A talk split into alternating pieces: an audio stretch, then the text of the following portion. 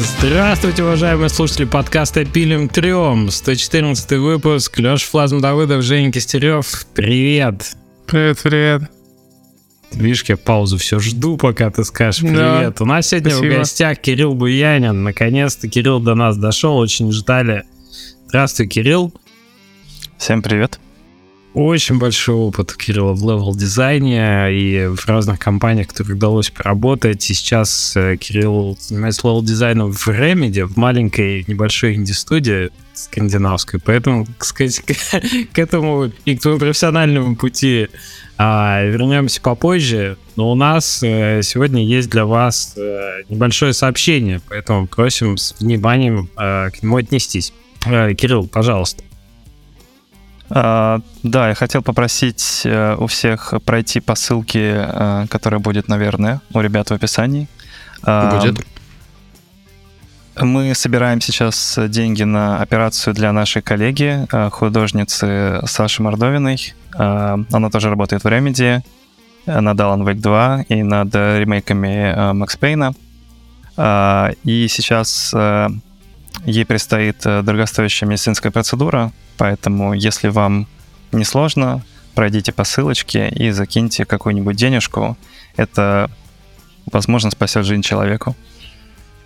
Спасибо. Да, спасибо. И на самом деле мы, рады тоже поддержать. Вчера сходил по... Слушайте, мы в... у нас не такое большое сообщество в геймдеве и вообще в, в IT. Я считаю, очень важно друг друга поддерживать, особенно в таких ситуациях, как происходит, э, происходит такая штука, которая очень ну, такая критичная для жизни и возникла неожиданно, и ты не можешь сам с ней справиться.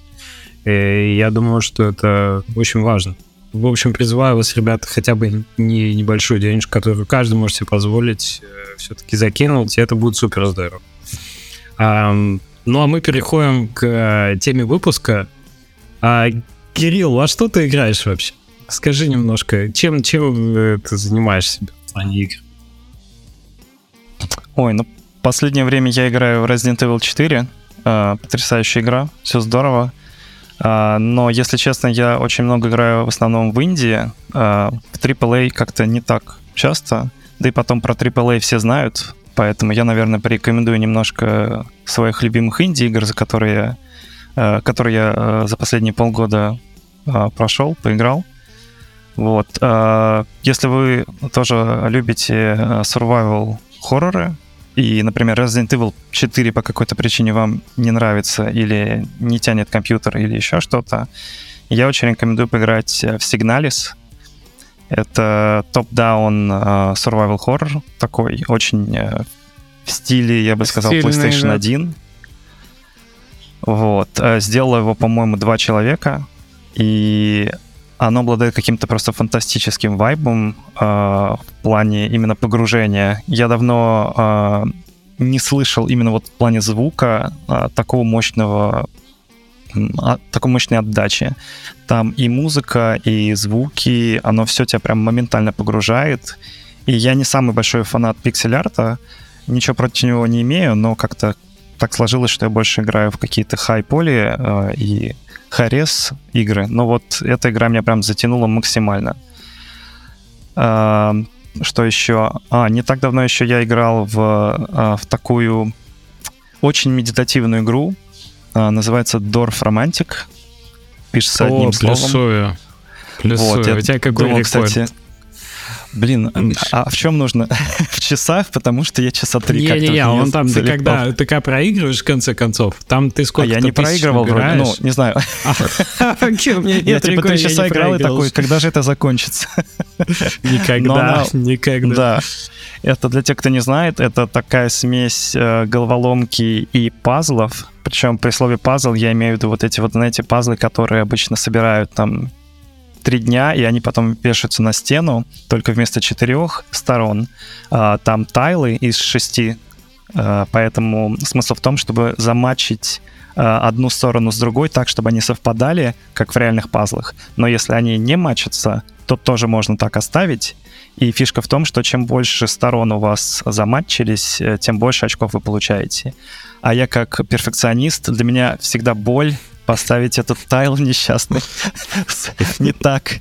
И там очень интересно еще визуально это сделано. Они все, когда матчатся, они э, какую-то дополнительную графическую э, фишечку сверху приобретают, и оно все становится очень красивым и для глаза приятным. И там еще такая ненапряжная музыка играет, и там такое, такая немножко деревенская э, такого... Очень расслабляет, согласен. Да, такого европейской деревни, э, вот, скажем так, атмосфера. Я бы да, ко- и... коротко описал как каркасон с гексами, то есть это вот матчинг да, да. разных видов э, тайлов, которые заполнены не полностью, а вот там есть тайли, где чуть-чуть леса, чуть деревьев, э, чуть полей, чуть-чуть там города, да, и те вот надо как-то их... А потом появляются там железные дороги, конечно же, и вообще... Я, я хотел как раз пошутить, что, что Леша не прошел мимо, конечно. Очень красивая, очень медитативная, и ты можешь прям час провести потом, блин, как я отдохнул за это время. Удивительно. И вот тоже, к слову, об э, отдыхе и медитативных играх. Э, не так давно я запустил Sable. Э, тоже игрушечка, по-моему, вышла год назад. Она, возможно, видели где-то скриншоты. Она вот, э, как это называется, shading, да, или, или нет? Но uh-huh. какой-то вот такой э, максимально графический uh-huh. подход э, графики. Что меня поразило в этой игре, это только не пугайтесь, игра в открытом мире про исследование, но в нем нет боевки. То есть вообще в ней нельзя умереть, а, но в ней очень много exploration а. И она, а, во-первых, обладает потрясающим нарративом. Там буквально с первого диалога вас э, вот так вот затягивает эта интересная история, этот интересный мир. Я бы назвал, что это такая вот кинзадза э, в хорошем смысле. То есть э, она какая-то другая вселенная, свои технологии, они там путешествуют по этим пустыням, и у вас есть вот этот э, глайдер, на который вы садитесь, можете его апгрейдить и путешествовать по мирам, э, по этим городам маленьким. Вот там есть рыбалка. он... Песчаная, я так а, понял. Да, там, там много всего есть, и вот для меня было очень интересно посмотреть на проект, который в открытом мире, при этом абсолютно без боевки, как это можно сделать интересно. И там практически все квесты, ну, по крайней мере, те, что я играл, они фетч-квесты, то есть пойди принеси. И казалось бы, ну, ну, можно же сделать уже что-то поинтереснее, как бы у нас и Ведьмак был, да, и еще куча других э, open world, где прям столько всего можно делать. Но нет, даже фетч-квесты в этой игре сделаны вот именно с таким подходом, что они не скучные, они каждый раз нарративно обоснованы.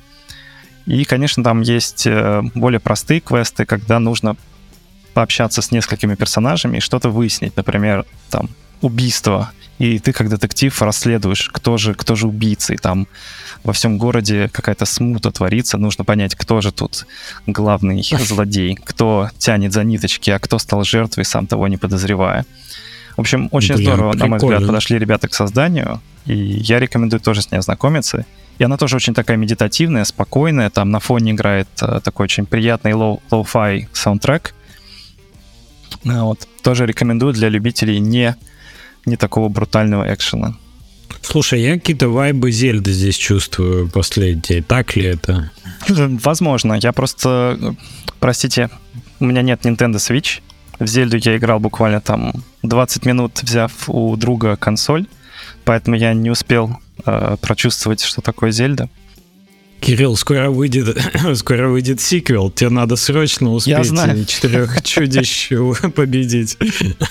Вот я недавно еще в Elden Ring поиграл, но об этом, я думаю, мы чуть-чуть попозже поговорим. Вот э, я его еще не прошел, но уже 80 часов у меня там натикало. Ого. Я боюсь еще Зельду начинать, потому что столько игр, во все нужно поиграть.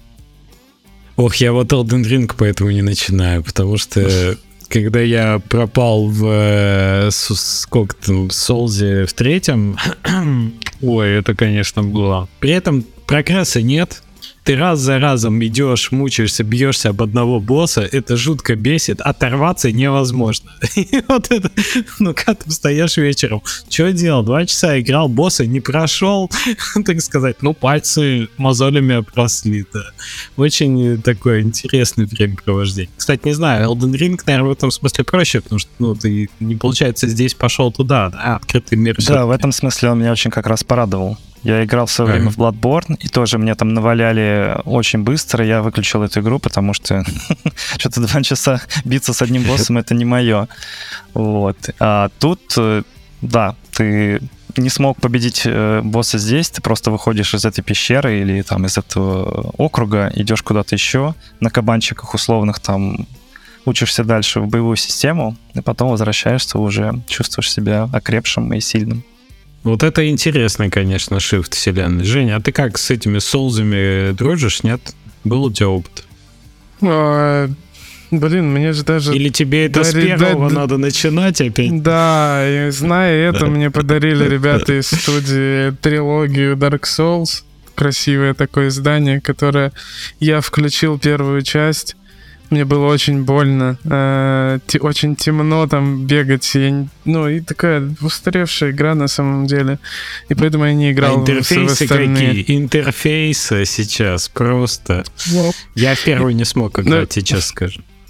Но я, если честно, э, не играю в соусы, потому что я знаю, что мне понравится, что я тот игрок, который будет не как ты два часа, я, я буду пять часов без результата сидеть, переигрывать, пока у меня не получится просто э, беситься, потом возвращаться заново. Ну, то есть, типа, я меня как в этих мидбоях, там всяких Hotline Miami, вот, вот, вот эта история. Э, там будет гораздо сложнее, и это и берегу нервы, так скажем. Так вот Elden Ring вот, это, это как раз самое как бы сказать, без, ну, не безболезненная, но самая наименее болезненная ну, Меня пугают, и... пугают ваши 80 часов, конечно. 80 типа, только половина. Как, да, как, как, когда тебе говорят, чтобы пройти игру, тебе надо 150 часов. А, а я, если не пройду там что-то одно, я не могу начинать другое. И я такой, я буду полгода играть в эту игру или что? Слушай, ну, я стал в последнее время, я, может быть, старею, но я стал с больше большим пиететом Ты точно стареешь, к людям, Это точно, да, это факт. Ну, не, все ну, мы, все, абсолютно. Да. да, но я с большим пиететом стал относиться к играм, в которых можно провести, типа, 50 плюс часов, то есть они меня перестали пугать, я просто стал больше, ну, как бы их подбирать. Ну, типа, я точно ага. хочу такую игру одну в год проходить, потому что это тебе дает, ну, ни с чем не сравнимый уровень вот этого коннекшена, погружения. И на самом деле удовольствия больше. Тебе не надо туториалы приходить, не надо привыкать. Если тебе нравится этот геймплей, то это окей вообще, ну, поиграть в него подольше. Особенно если история. У меня, кстати, это тоже шифтится. Ну, в 50 плюс я пока не знаю, типа, но э, я перестал любить игры э, особо, на которые там надо 4-5 часов, например, пройти. И, ну, потому, вот как раз поэтому, потому что ты сначала обучаешься всему, а потом хоп, прошел и такой, блин, следующая игра. А, прикольно, когда ты точно знаешь, что у тебя вечером есть пару часов, ты такой, ну вот в эту игру я пойду, я там Stranding, например, побегаю, и все там, все понятно будет, я mm-hmm. получу свою mm-hmm. дозу удовольствия. Я просто, когда вот первые годы в War проходил на Steam Deck, ну как, проходил на Steam Deck, мне очень понравилось, потому что я знаю героев, я знаю, что там все качественно, я знаю, что там классная история, которую мне хочется досмотреть, дослушать и допройти. И что боссы, они интересные, не сильно сложные, не сильно легкие. Хочешь челленджа, иди в Алькири бей, все, у тебя будут твои мозоли без проблем. Но после этого, когда был стрей с котом, а он заканчивается на 12, там, 12 часов с небольшим. И ты только к нему привык, только чуть-чуть погрузился в мир, только в этот. Я не могу сказать, что я как бы в накладе. 12 часов это классный, классный опыт, он законченный. Но у меня было такое ощущение, что ты вроде инвестировался в него, вроде как бы это, и тебе еще хотелось про этот мир узнать, и, а вот он вот и закончился. Как-то жаль, ресурсов, которые потратили на анимацию кота, могли бы больше рассказать э, про него. В общем, такие дела. Кирилл, у тебя еще что-то в списке было? А, нет. Ну, то есть я могу, конечно, я могу, конечно, продолжать. У меня открыть Steam библиотеку, у меня очень много индишатины, которые я безумно люблю. И мне кажется, нужно отдельный, наверное, твиттер создавать просто для рекомендаций Индии ну, кстати, игр, потому что это всегда Ну, у тебя, кстати, интересные рекомендации, такие Я себе сигналис отметил. Да, я тоже. Просто Не, Sable спасибо, я слышал это до этого, ну, потому что ее трудно не запомнить, она очень э, оригинально выглядит. Я еще с первых гифок ее помню, когда они в Твиттере появились. Да, да. А это, а это мужчина или женщина? Ну, типа, мальчик или девочка, главный герой с рогами? Я, честно говоря, так этого не понял. То есть Сейбл — это имя главной, по-моему, героини все-таки. Вот. Ага. А, но там, насколько я помню, нет такого жестко- жесткого гендерного какой-то привязки. Как мне, мне это напомнило Джорни. То есть вот когда Ага. вам дается условный персонаж, а вы дальше сами определяете, кто это. Поэтому, не знаю, возможно, я это где-то там пропустил, но я никогда к этому не привязывался, да, я вот просто играю, допустим, это условный я, и я в этом мире существую. Вообще забавно, да, как, э, как в играх тебе и не надо знать. Тебе не надо этой информации, чтобы глубоко ассоциировать себя, в общем, с главным персонажем. На самом Там деле уже- еще супер выгодно делать э, персонажей обезличенными. Вот ты, Леш, делаешь про паровозы, у тебя нет таких проблем. А, а у нас в А, игре... а тебе пришлось женского персонажа вводить, да? Ты про это А, говоришь? а, Ну, а меня нас, ну, настолько пушат э, с игрой типа комьюнити, чтобы мы сделали женского персонажа, что мы уже шифтнулись от понимания, мы никогда не будем этого делать, до мы точно будем это делать, но чуть-чуть позже. То есть, ну, реально давление очень сильное людям. Ну, есть, очень нравится себя самоопределять. э, Вот. Больше с какими-то Ну вот, конкретными поэтому, персонажами. поэтому надо про бесполых котиков делать игру. Вот в Stray вообще ни- никто не задается вопросом, он котик или кошечка, хотя он, по котик. Ну, в общем, anyway. А, Кирилл, расскажи немножко про свой путь, э, про то, как ты дошел до level design а и из чего, как, как это начинается вообще профессионально. Ты вот э, всегда испытывал к этому какую-то любовь? Или ты, или был какой-то момент твоего профориентирования вообще? А, Ну, на самом деле, путь-то у меня был довольно непростой. И я, наверное, как и большинство людей, кто, наверное, к вам подкаст заходит, любил игры с, с детства внезапно. Только не А, говори да. про Z- Z- ZX Spectrum, пожалуйста. Нет, не Когда застал. Ура, ура.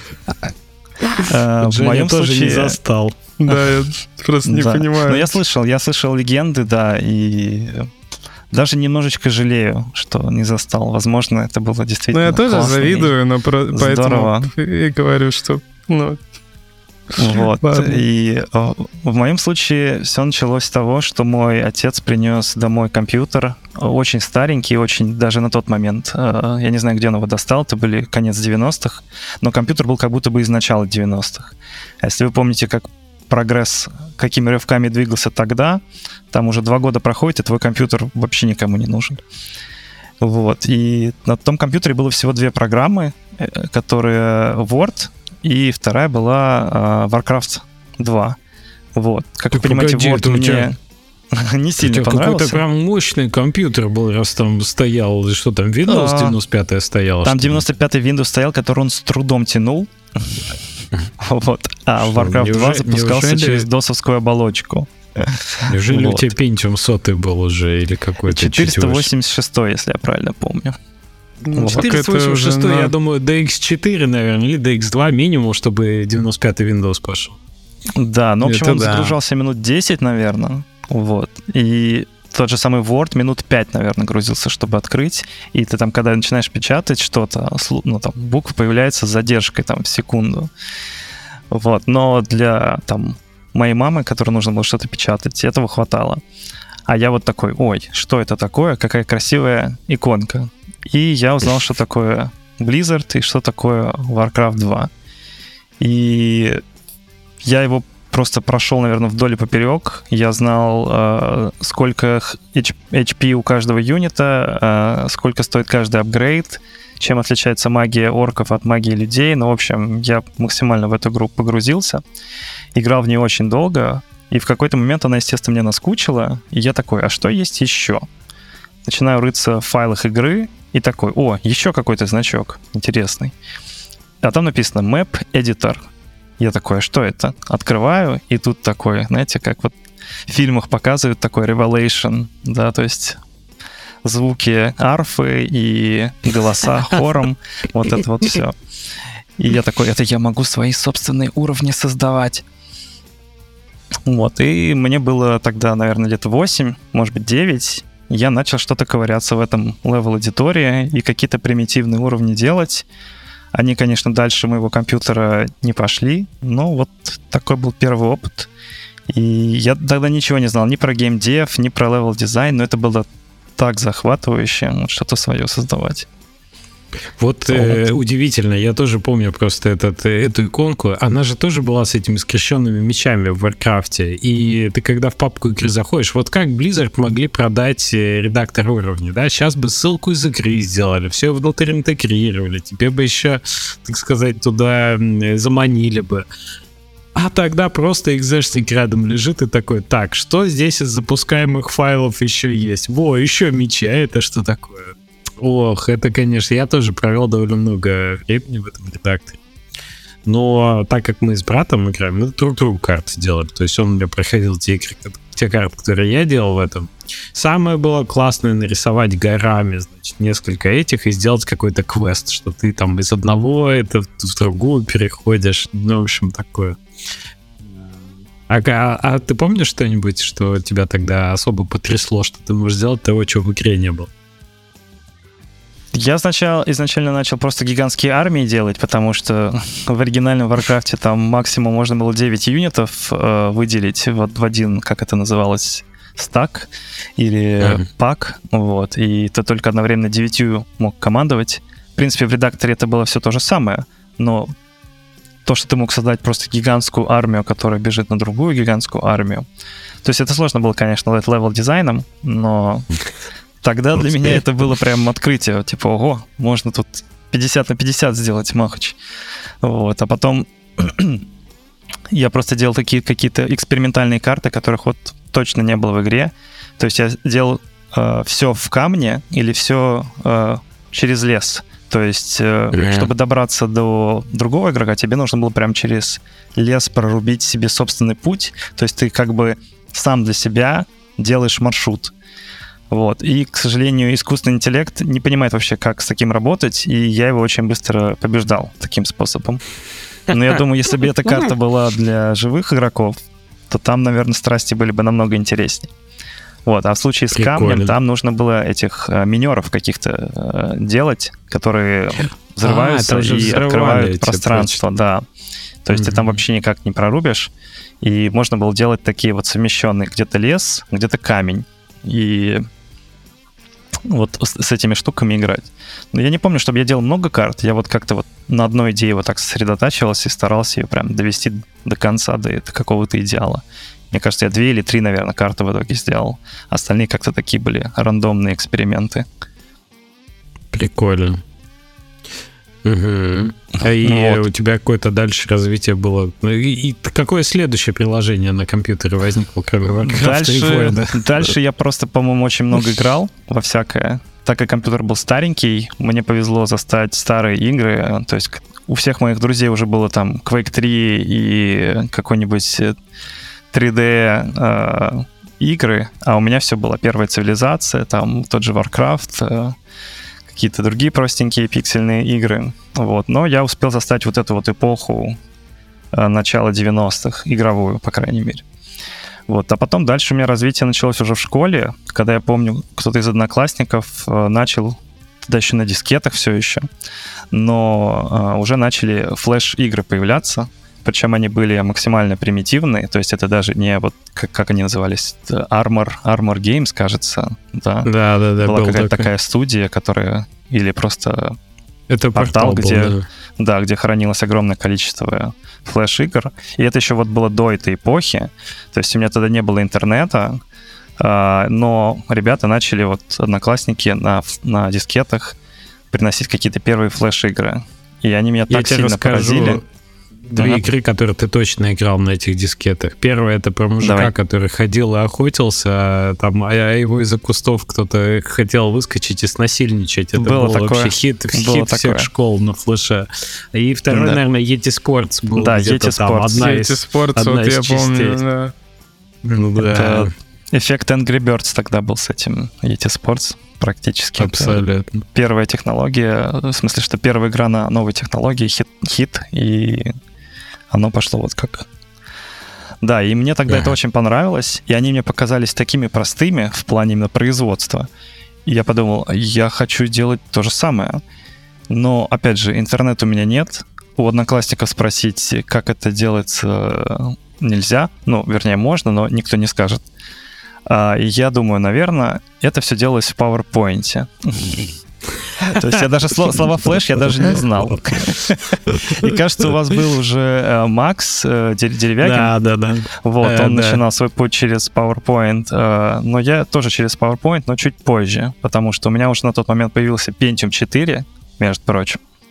Вау, вот, жир, и на нем жир. уже PowerPoint работал без лага, и Word тоже. И я начал в нем делать какие-то простенькие тоже анимации, потом какие-то попытки в игры. То есть я делал а, какие-то активные блоки, и при нажатии на этот самый блок ты мог а, делать гиперссылку на другой слайд. И таким образом можно было какие-то нарративные истории создавать в духе Миста или похожих таких вещей. То есть условно делаешь э, комнату, и несколько объектов при нажатии на каждый из них тебя перекидывает на другой слайд. И вот мои первые игры, игры, ага, назовем их так, занимали где-то 300, может быть, 400 слайдов, и на дискету они не помещались. Вот, и я уже начинал записывать их на диске. Представляете, какой у меня продакшн был? То есть там вот это вот CD-ROM, вот этот вот э, Боксарт был у тебя какой-нибудь для, для дисков? Нет, э, не было, но с этим был э, связан со всеми этими играми, был забавный случай.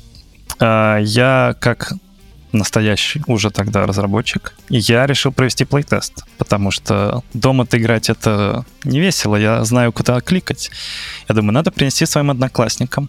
И вот на уроках информатики я приношу, значит, диск с игрой, между прочим, да, вот, вставляю в компьютер, показываю одному однокласснику, он такой играет, я такой, угу, а что он туда не нажимает? Вот тут же все видно, все же понятно.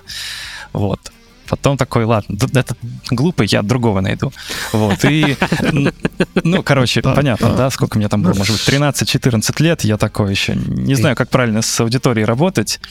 Вот, на первой попытке плейтеста вот уже начинаю, и в какой-то момент я так увлекся процессом, и мой одноклассник тоже, что мы не заметили, как это часто бывает, что за нашей спиной стоит преподаватель, и такой смотрит на это все это дело, и такой, это что?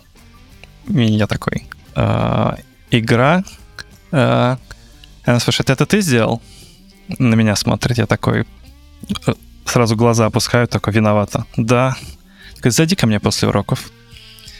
Я думаю, ну все, мне хана, прощай, прощай игры, все, мама, родители узнают, как бы все, как бы закроют компьютер на цепь, э, выкинут Power Cord, и я его никогда не включу больше. Вот. И, значит, захожу я... Это была учительница математики. Вот, она там просто проходила, видимо, по каким-то своим делам э, в информатический класс, и потом я к ней захожу, э, она мне говорит, слушай, а я тут э, планирую делать игру для средней школы, э, для учеников средней школы, математическую, и мне нужна какая-то визуализация и какой-то интерактив с компьютерами. Вот. Ты сможешь, сможешь, смог бы такую игру сделать, но только вот про математику, чтобы там были разные блоки. И я вот такой, они, рискины не, пошли. Не, рискины. не понимаю, что происходит, потому что я-то думал, меня сейчас отчитывать будут, а мне говорят, коллаборацию хочешь? Да, да, да, вот так. Я такой говорю, да, могу.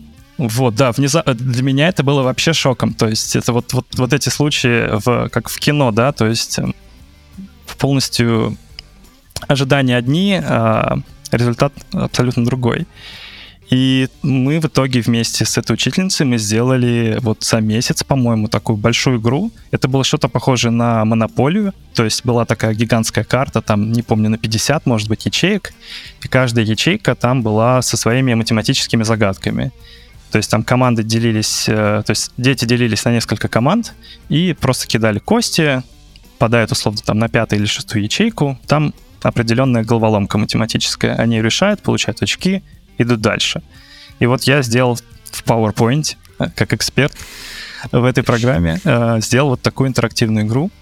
И все были счастливы, я счастлив, учителя счастливы, э, ученики тоже. Вот, и потом даже мы куда-то на какие-то городские конкурсы с ней пошли, и где-то там какую-то грамоту мне дали за нее, так что еще ну, до, полагаю... до дивгамов, до всяких, да, это вот я уже, получил уже свою порцию славы. Ну, полагаю, грамота это ограничился гонорар, который ты получил за это. Ну, как вы понимаете, школы не то чтобы раздавали видеокарты или VR-шлемы в те годы победителям. Вот поэтому грамота, ну, было вот Слушай, настолько, я вот да. слушал про PowerPoint, у меня совершенно в голове картинка не складывалась. А где ты графику брал для этой игры? Ты ее как-то таскал или ты из э, этого WordArt делал, как ты ее? Большинство, да. То есть там есть какой-то набор фигур простых, геометрических, и я их просто раскрашивал, делал банальные там каких-то человечков, вот этих стикменов, как тоже они на флеше были одно время популярны. вот. А еще у меня был такой замечательный журнал «Игромания», который я каждый месяц покупал, и там было огромное количество, естественно, и новостей, и всего такого, о чем я тоже, конечно, благодарен этому журналу, что он меня постоянно держал в курсе событий индустрии и игровой. И иногда я оттуда брал какие-то скриншоты или какие-то просто вещи, которые там были уже в файлах, и вот накладывал прямо на презентацию, и там уже как, как какой-то интерактив, или как-то через Paint вырезал, там, вставлял, Блин. ну, в общем... Просто скрин, скрин Call of Duty, там стикман такой нарисованный. Ну, практически, да. То есть какие-то вещи... Я уже понял потом, что что-то тут оно не сочетается. Как-то арт-стиль не совпадает. Приходилось баланс искать. Да, ну. Миджорн тебе помог бы, конечно, сейчас. Окей. Да. К- да. Как ты, как ты попал в какие-то профессиональные первые истории из, из таких школьных, так сказать, экспериментов? А вот никуда, никуда я не попал, и, и все, конец подкаста. Да. Это было, конечно, интересно, да, титры пошли. А, я не знал, что есть такая работа, которая называется разработчик игр, поэтому я был всегда на «ты» с компьютерами, и решил, что нужно идти учиться на IT-специалиста. Вот. А параллельно с этим я дома там вскрывал ресурсы других игр, там Half-Life, Counter-Strike, и что-то пробовал там менять. Э, там ботов я одно время для Counter-Strike делал, скриптовал. Вот. В том же Half-Life 2 я пробовал разные модификации ставить, а потом какие-то конфиги там ходил, менял, параметры оружия. То есть Школу я совмещал... свою делал, нет? Что? В, редакторе школу свою делал, нет? Нет, нет, нет, нет, до этого не дошло. Вот, я просто не знал, что я делаю, мне просто нравилось все, во всем этом разбираться, и я вот что, что под руку попадало, с тем я и работал. И в какой-то момент я думаю, нужно куда-то поближе к играм искать работу. Вот, я поработал какое-то время как системный администратор, мне это не очень понравилось, и я решил, надо искать работу вот в играх такой, где, прода- где можно заняться играми? Правильно, в магазине игр. Вот, я пошел продавцом в компанию «Новый диск». Да, и там я, собственно, рассказывал э, покупателям, чем Xbox 360 отличается от PlayStation 3 вот, какие игры можно купить для их э, детей-подростков, э, ну, в общем, чем еще занимаются продавцы-консультанты. И я надеялся, что так как компания занимается паблишингом, потому что новый диск это... Сейчас они, по-моему, уже обанкротились, но тогда, по-моему, лет 15 назад, вот, они еще были такими известными игроками на рынке дистрибуции и какие-то проекты выпускали. Я надеялся, что вот я тут в магазине сейчас э, поработаю, засвечусь и как-то потом вот в продакшн попаду. Но, естественно, ничего этого не сложилось, но один из моих приятелей, с кем я вместе работал, сказал, а почему ты не хочешь пойти там тестировщиком? Я такой, а что это такое? И он говорит, ну вот, играешь в игры и там баги репортишь. Я такой, это интересно. И я начал уже потом искать вакансии тестировщика. И так, собственно, получилась моя первая работа. Я попал э, в московский офис э, компании Glue, а, они там назывались Glue Mobile, uh-huh. где делали игры для... Раньше они, по-моему, делали еще на старые там Siemens и Nokia. Когда я попал, это как раз была первая эпоха вот а, айфонов, айпадов. И они уже начинали такие мобильные фри-то-плей игры делать, причем с прицелом на экшен, шутеры, шутеры. Да, какие-то были. Угу. Да, да. И вот я устроился туда, прошел все собеседования, мне дали в руки iPad, сказали, ищи баги. Вот, и все это the rest is history, как говорится.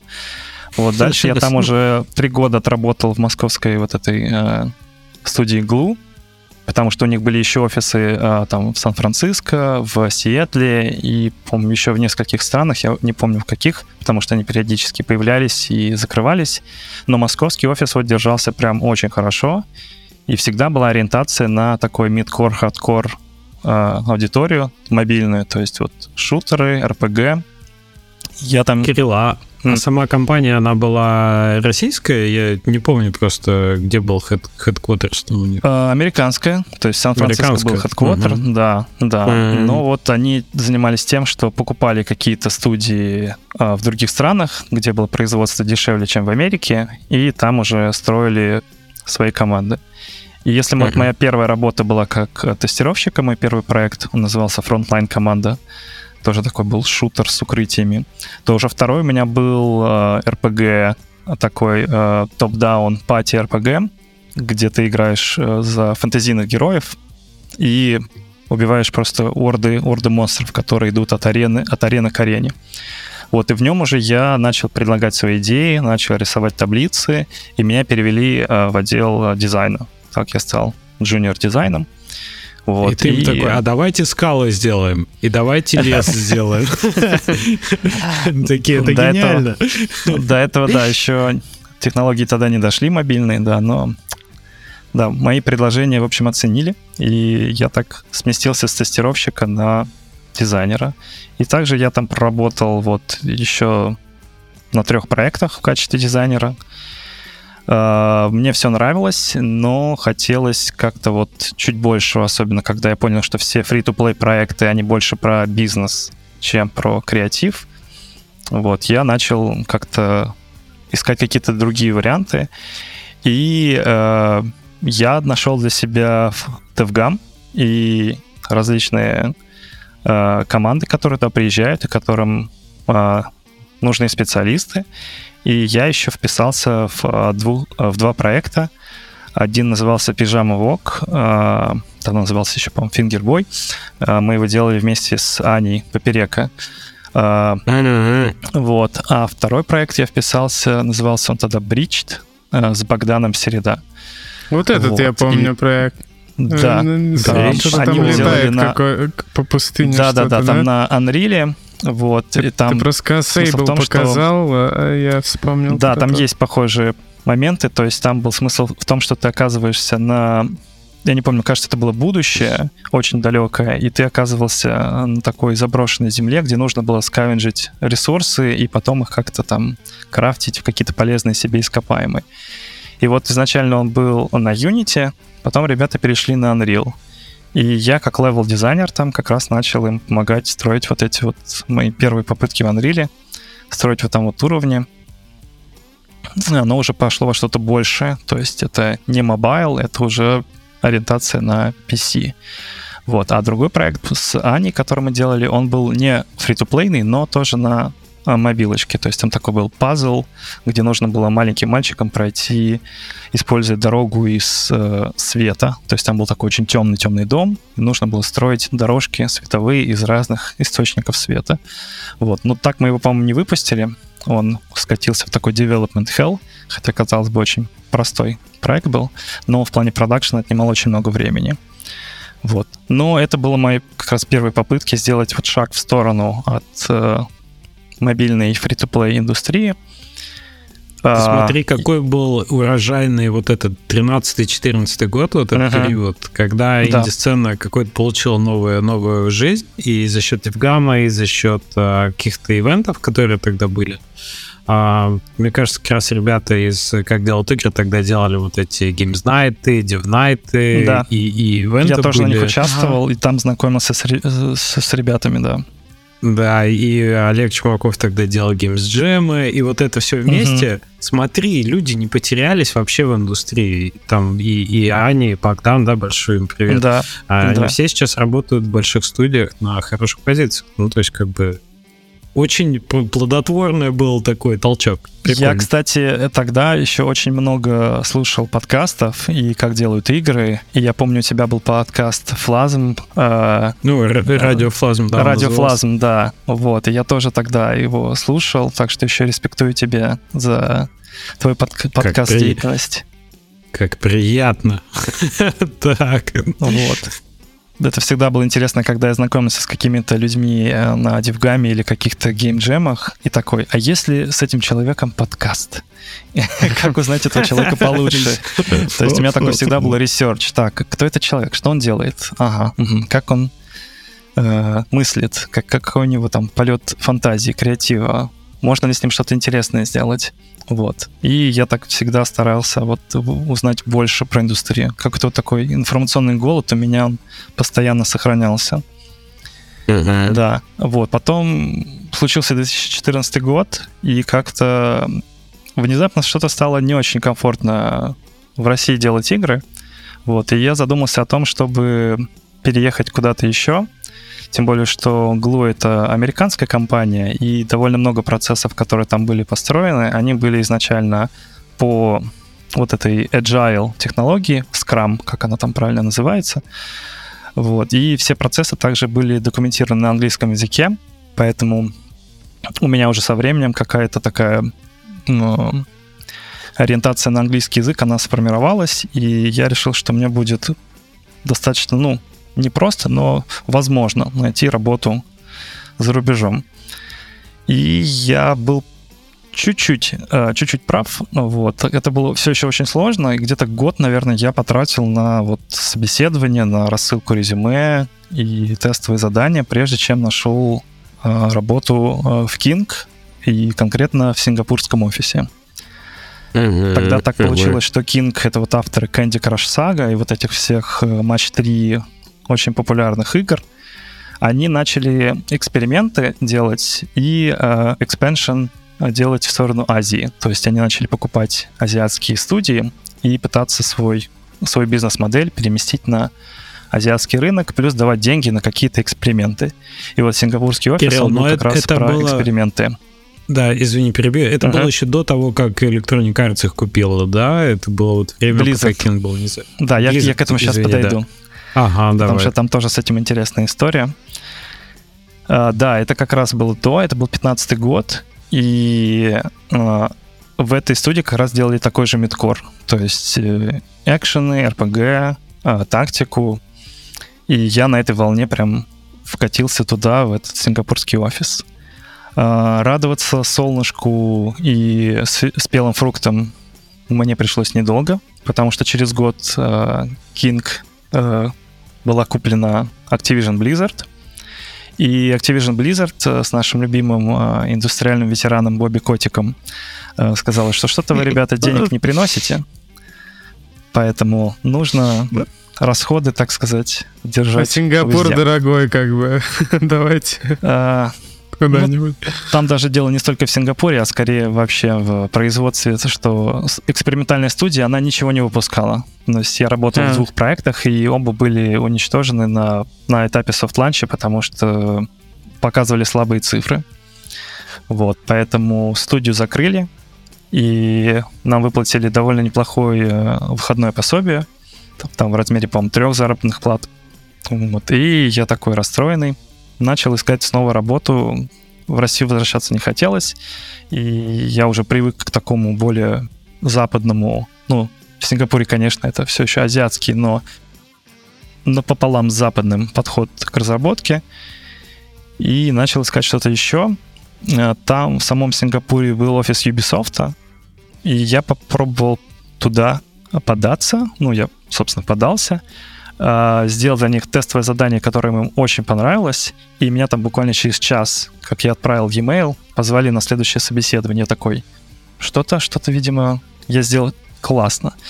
И Прикольно. там, естественно, было такое задание, сделайте игру, они не называют какую игру, но с паркуром и э, с этими, с, как это, medieval по-русски сказать? С, с medieval, да, с средневековом сеттинге. Вот, и я такой, хм, интересно, какая бы это могла быть игра? Да, и вот я сделал для нее уровень, отправил им, и меня через час позвали на собеседование, но я, естественно, пошел потом чуть позже. Просто сам факт, что отправка имейла и фидбэк э, прошел очень быстро, меня прям удивило. И когда я пришел на само собеседование, я открываю, значит, дверь в эту студию, и мне навстречу выходит мой коллега из, из этой студии сингапурской, которую только что закрыли. То есть он тоже ищет работу. И он такой, из Брайан. Так... Да, да, из Кинга. Я говорю такой, типа, Брайан, он такой, Кирилл. Я такой, я знаю, зачем ты здесь. Я говорю, я тоже знаю.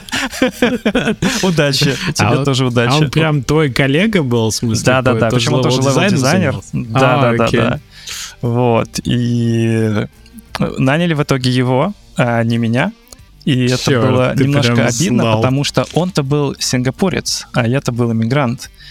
То есть понятно, почему выбор пал на него, потому что мы примерно в одной были весовой категории в плане опыта.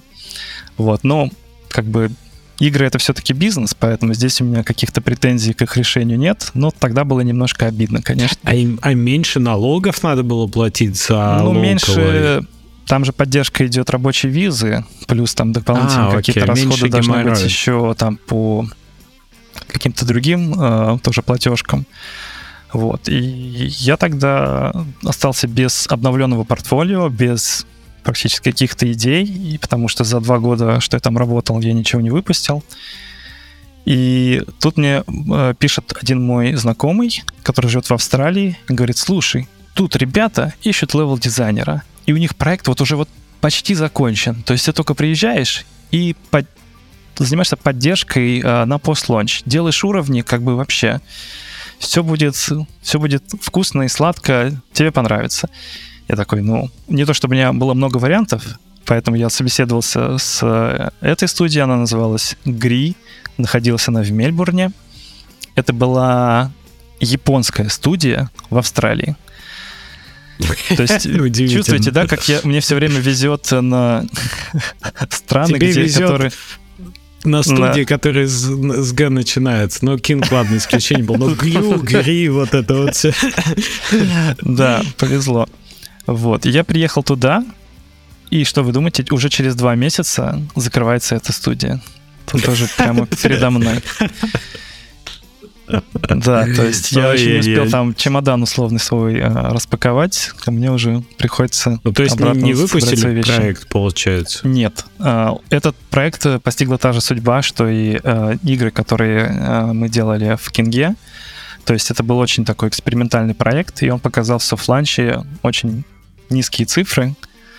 Вот. И так как это японская студия, так совпало, что они у себя на рынке выпустили какой-то другой проект, который прям хорошо перформил, и они не видели смысла вкладываться деньги в сомнительный проект, который еще неизвестно, принесет ли какую-то прибыль. И там студия была поменьше, и они делали только один проект, вот этот. Они его там года два делали. Там какой-то был сумасшедший бюджет. А, но цифры показали слабые, и в итоге они его прям целиком закрыли. Слушай, а проект был PC или мобильный? Мне интересно. Нет, тоже мобильный. Риски. И это был мобильный. такой э, рискин э, этого батл, как он назывался, батл рояля, Clash Royale, по-моему, назывался. Mm-hmm. То есть там такой топ-даун батлер, где ты отправляешь э, своих человечков воевать против других человечков. Мне mm-hmm. кажется, такое описание почти все игры подходит, но надеюсь, вы меня поняли, да? Да. Да уж. Вот. Но тогда я понял, что нужно больше изучать э, Unreal и больше как-то стараться в сторону PC-рынка э, смотреть, потому что на тот момент это было уже 6 лет, как я работал в мобильной индустрии, и мне стало уже немножко надоедать, и вот эти постоянные закрытия и бизнес-ориентация, тоже я от нее немножко уже подустал. И так как э, ребятам из Ubisoft очень понравился мой тестовый уровень, я решил, что, наверное, в этом что-то есть. И я начал дальше продолжать вот изучать Unreal, пока я там искал какие-то новые, рабо- э, новые варианты по новой работе, пока там оформлялись все документы, я вот начиная уже с Сингапура постоянно изучал Unreal и пробовал какие-то там делать туториалы. Поэтому, когда я начал искать работу снова, э, Я обратил внимание на 4A Games, которые искали тот момент геймдизайнера для метро. И я уже со всем своим опытом и знаниями максимально вложился в новую тестовую работу. Вот э, там было задание сделать уровень в стиле метро. Они и... уже на Мальте были, да, на тот Да, момент? они тогда уже были на Мальте и в Киеве. И тоже, когда я с ними общался, они меня спросили, как бы в какой офис ты хочешь поехать. То есть там разработка одновременно велась э, и в Киеве, и в Мальте абсолютно э, горизонтально, то есть не было какой-то студии какого-то преимущества.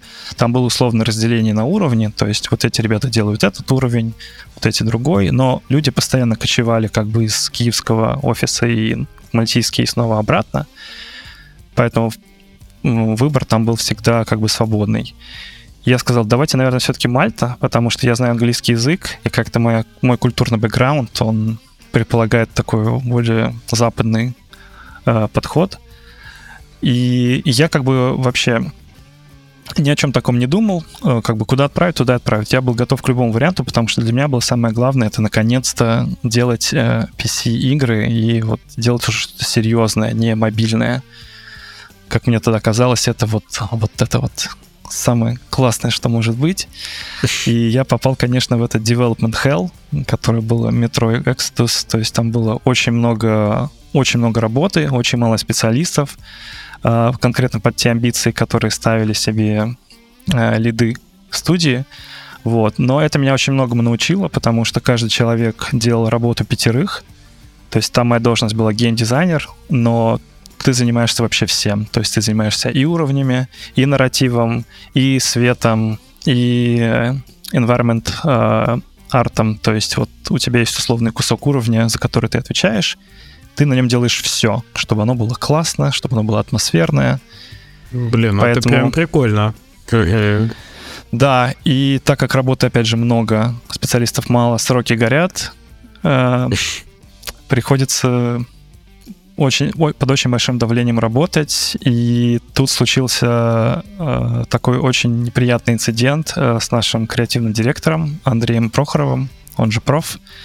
Вот, так как он, наверное, был самый, э, как это, dedicated, э, э, самый э, ну, человек, да, который больше вовлеченный, всего вовлеченный, да. да, в процесс, да, вот он больше всего времени, наверное, проводил в офисе, то есть там приходишь утром, он уже там, уходишь в 11 вечера, а он все еще там.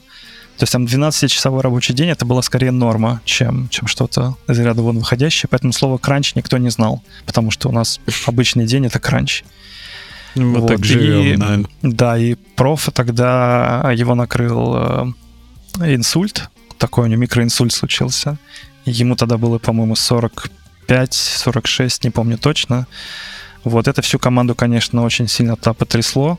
Вот больше всего, конечно, семью профа, но на, нас всех тоже задело, потому что там такая прям была сплоченная очень семья из разработчиков. Ага. То есть на Мальте, по-моему, было где-то человек 60, и в Киеве где-то было 100, 100, 120, может быть, человек.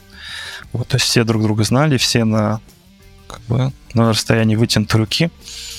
И мы тогда поняли, что, наверное, да, перерабатывать э, так сильно не стоит. Все-таки стоит подумать о своем здоровье.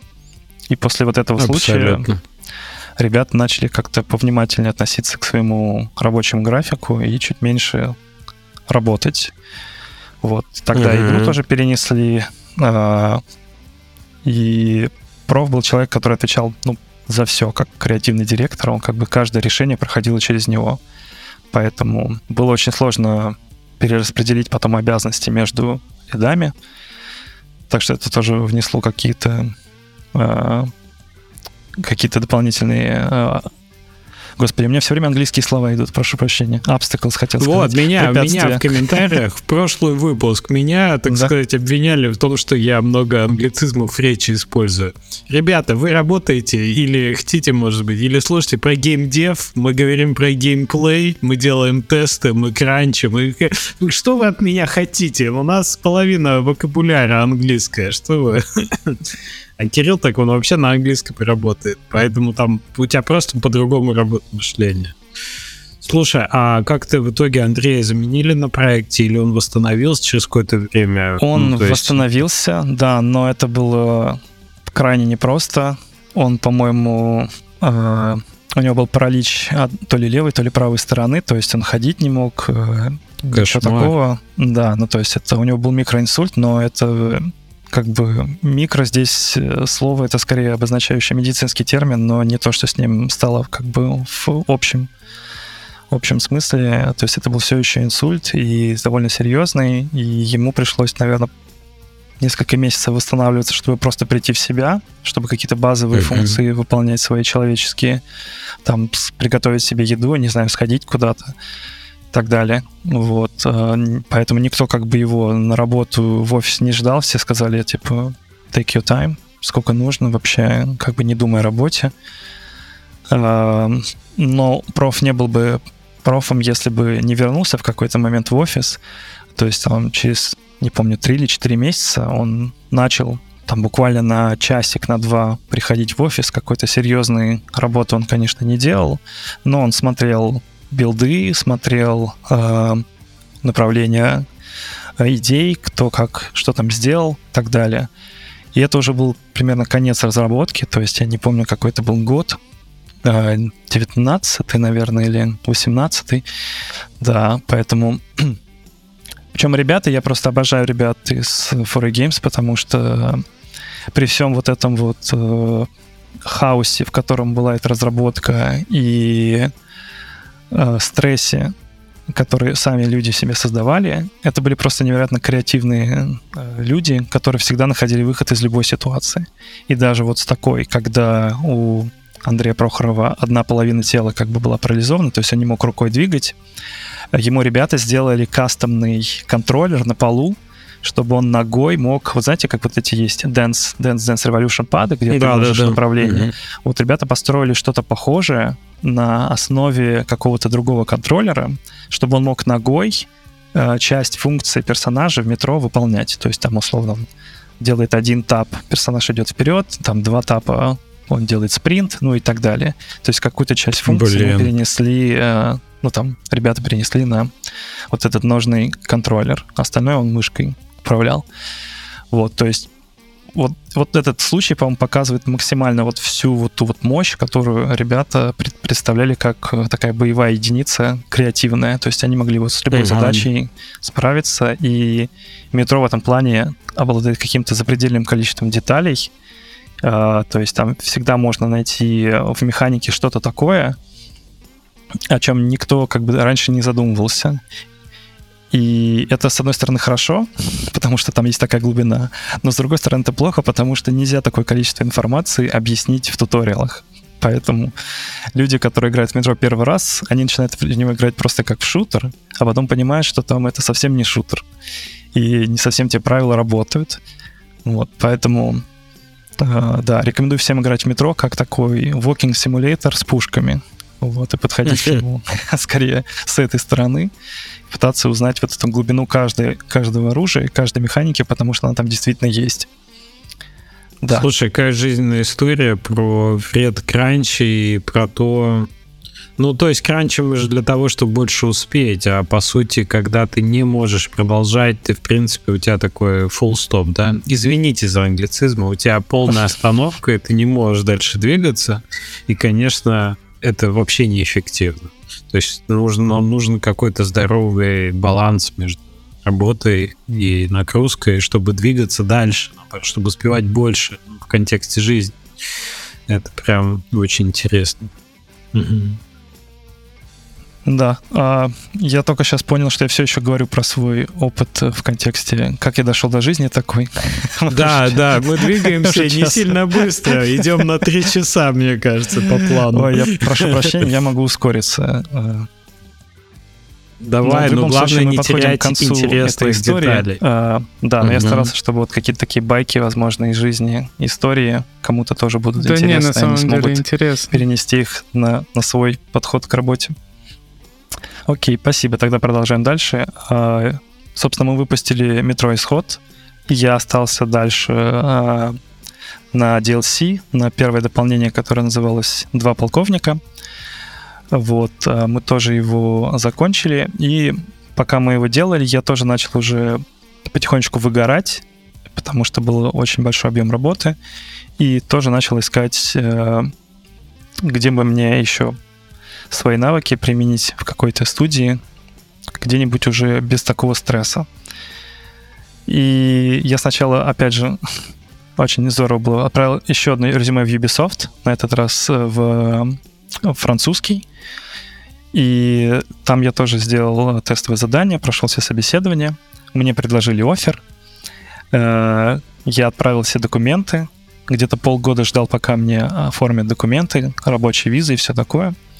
И потом мне пришел ответ, что нет, государство ваш, э, э, ваши документы не приняло, потому что э, подавался я на позицию дизайнера, а в моем э, дипломе они сказали, есть позиция программиста, и оно как бы не совпадает.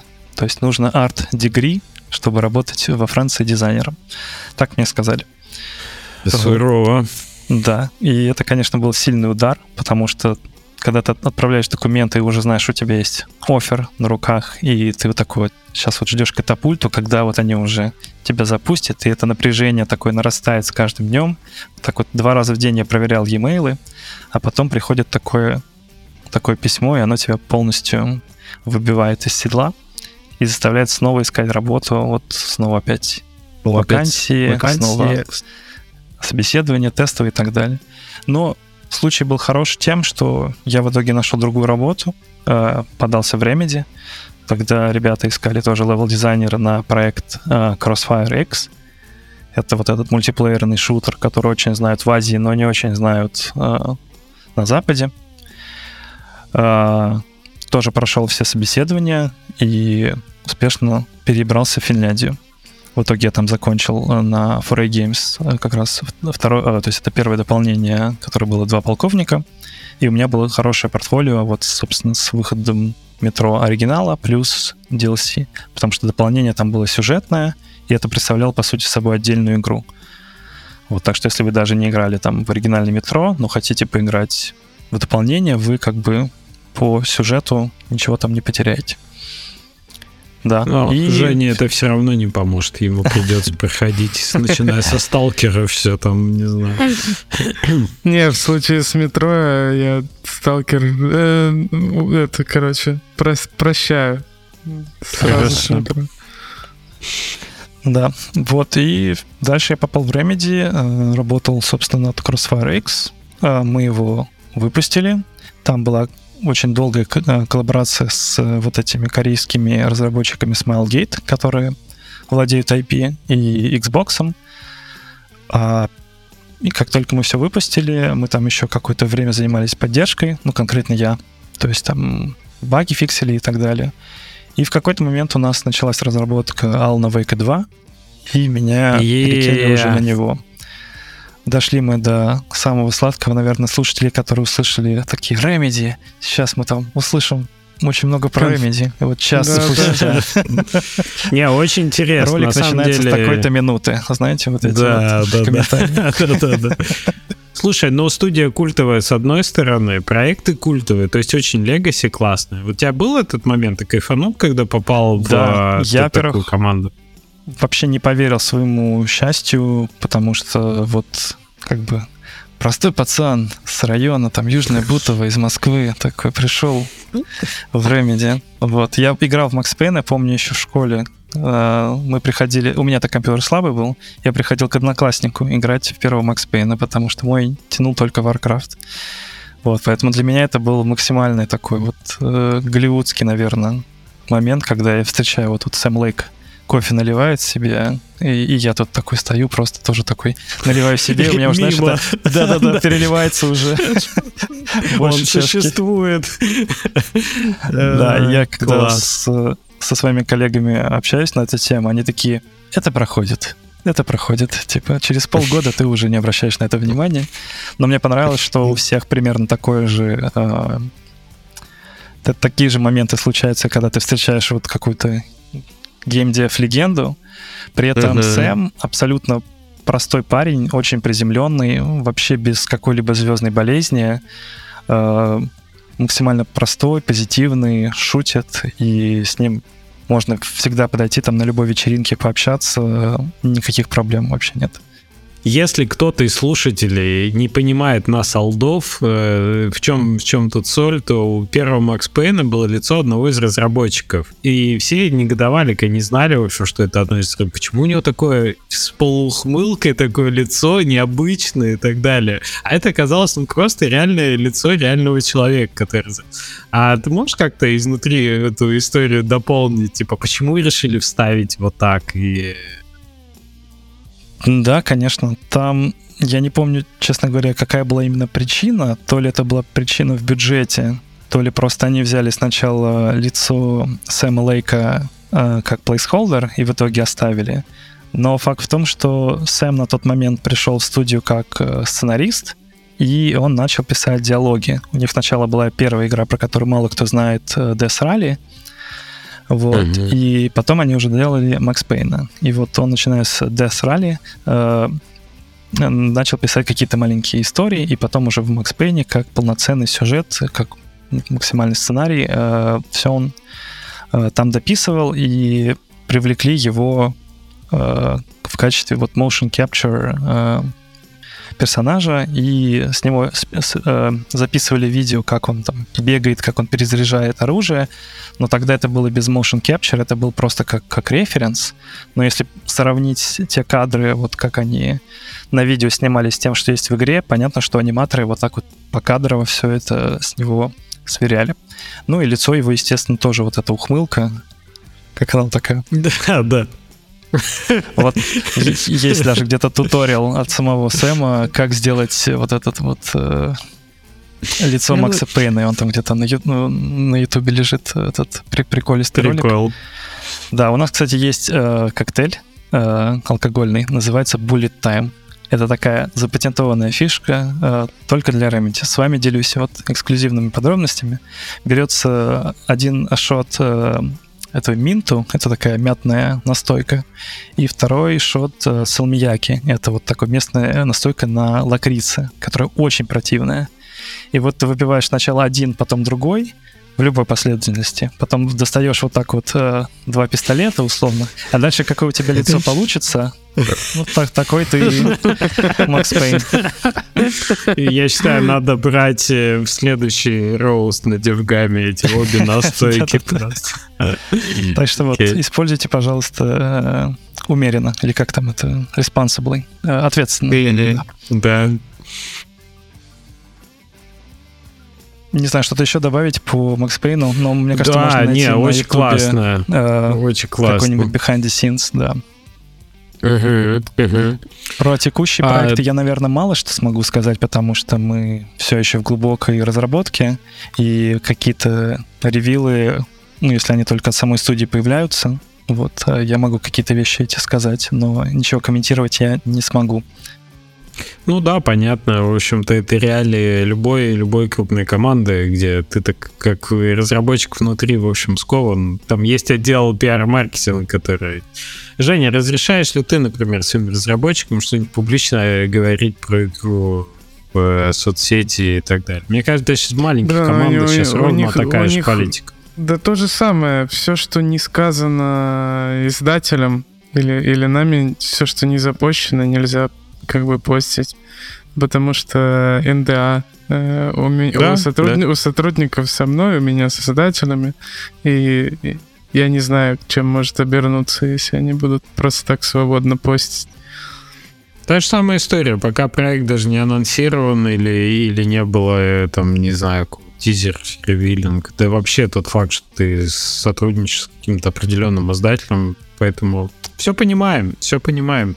Это не, не зависит от размера команды. Условия нашей индустрии такие.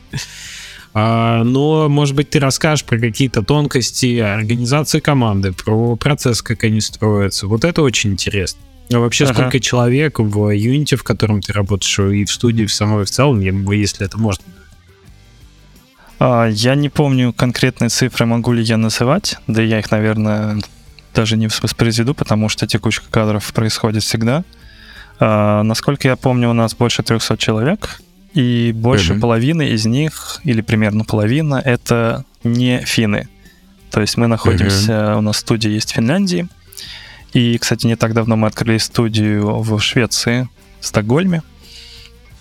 Вот. И там, конечно, поменьше чуть людей, а, но также вот процент э, не финнов, э, ну, в смысле, по всей компании, вот как я сказал, он примерно 50 на 50, и это позволяет э, очень хорошую такую собирать выборку, иметь большую выборку и по мнениям и по отношению там, к любому проекту в плане именно каких-то культурных или там других особенностей. То есть мы всегда можем подойти к любому сотруднику там, не знаю, из Испании, Франции, России, Украины, э, Южной Америки и так далее, и узнать какие-то там вещи, особенности для их рынка или там для их, э, допустим, если у нас какой-то из персонажей из какой-то области э, мира, и у нас есть какой-то сотрудник оттуда, мы можем дополнительно всегда какие-то моменты уточнить, что всегда добавляет э, какой-то ну, больше деталей, больше глубины и, наверное, аутентичности, потому что э, когда такого нет, и ты пытаешься делать условную игру там про Нью-Йорк или, я не знаю, про Карибский бассейн, и у тебя нет никакого опыта, кроме фотографий там с Google Maps, э, то это будет такая пародия скорее на, на то, что есть на самом деле, чем э, что Абсолютно. к реальности. Это всегда чувствуется. И, кстати, когда вот, вот это же diversity, оно не, не шутка. Когда команда действительно вот такая распределенная, это прям реальная физическая польза от того, что ты человек можешь спросить, типа, по Станиславскому ты вообще в это веришь или нет? Так оно на самом деле или не так? Ну, не, чуваки, а вообще фигня. Ну, то есть, представьте, что вы э, смотрите, не знаю, Тетрис вы все посмотрели? Нет, Офигенные, а офигенный Тетрис, всем рекомендую. Пропустили немножко рекомендации. Очень хороший, Женя, тебе точно зайдет. Он супер мотивирующий. Вот, и, и сразу видно, что там многие вещи сделаны с э, большим вниманием к деталям, я бы так сказал. А, но в играх ты же, ну, вспомните, сколько раз э, у вас э, был кринжовый момент от того, что там, не знаю, в каком-нибудь из ранних Call of Duty изображено что-то, чего быть не могло или никогда не было, там, не знаю, в какой-то реальности, не знаю, Советского Союза. русские фразы, например, да, на стенах, которые просто да, да, да, вот такое, набор, вот набор такое. слов. И ты, если не, не native, ты это, в принципе, не способен отловить и понять. А когда у тебя в команде есть нейтивы из любого культурного слоя, там, из любой, там, условной страны, да, э, то ты прям очень сильно можешь продукт сделать практически без ошибок, потому что просто человек носитель этой культуры, этого, этого культурного слоя, да, это клево. Да, я еще хотел сегодня рассказать про то, а, как мы, а, как мы работаем между собой. А, и конкретно у меня уже начинаются такие более сеньор задачи, то есть э, менторство и какое-то распределение и делегирование рабочих задач. Вот. И я обнаружил такую штуку.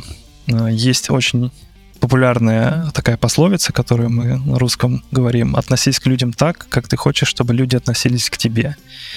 И я понял, что она не совсем корректна по отношению э, к рабочему, к рабочей среде, потому что у каждого человека немножко э, свой подход и свои, скажем так, предпочтения по тому, как он хочет там, получать фидбэк, получать техническое задание, этот самый фидбэк э, шерить и так далее.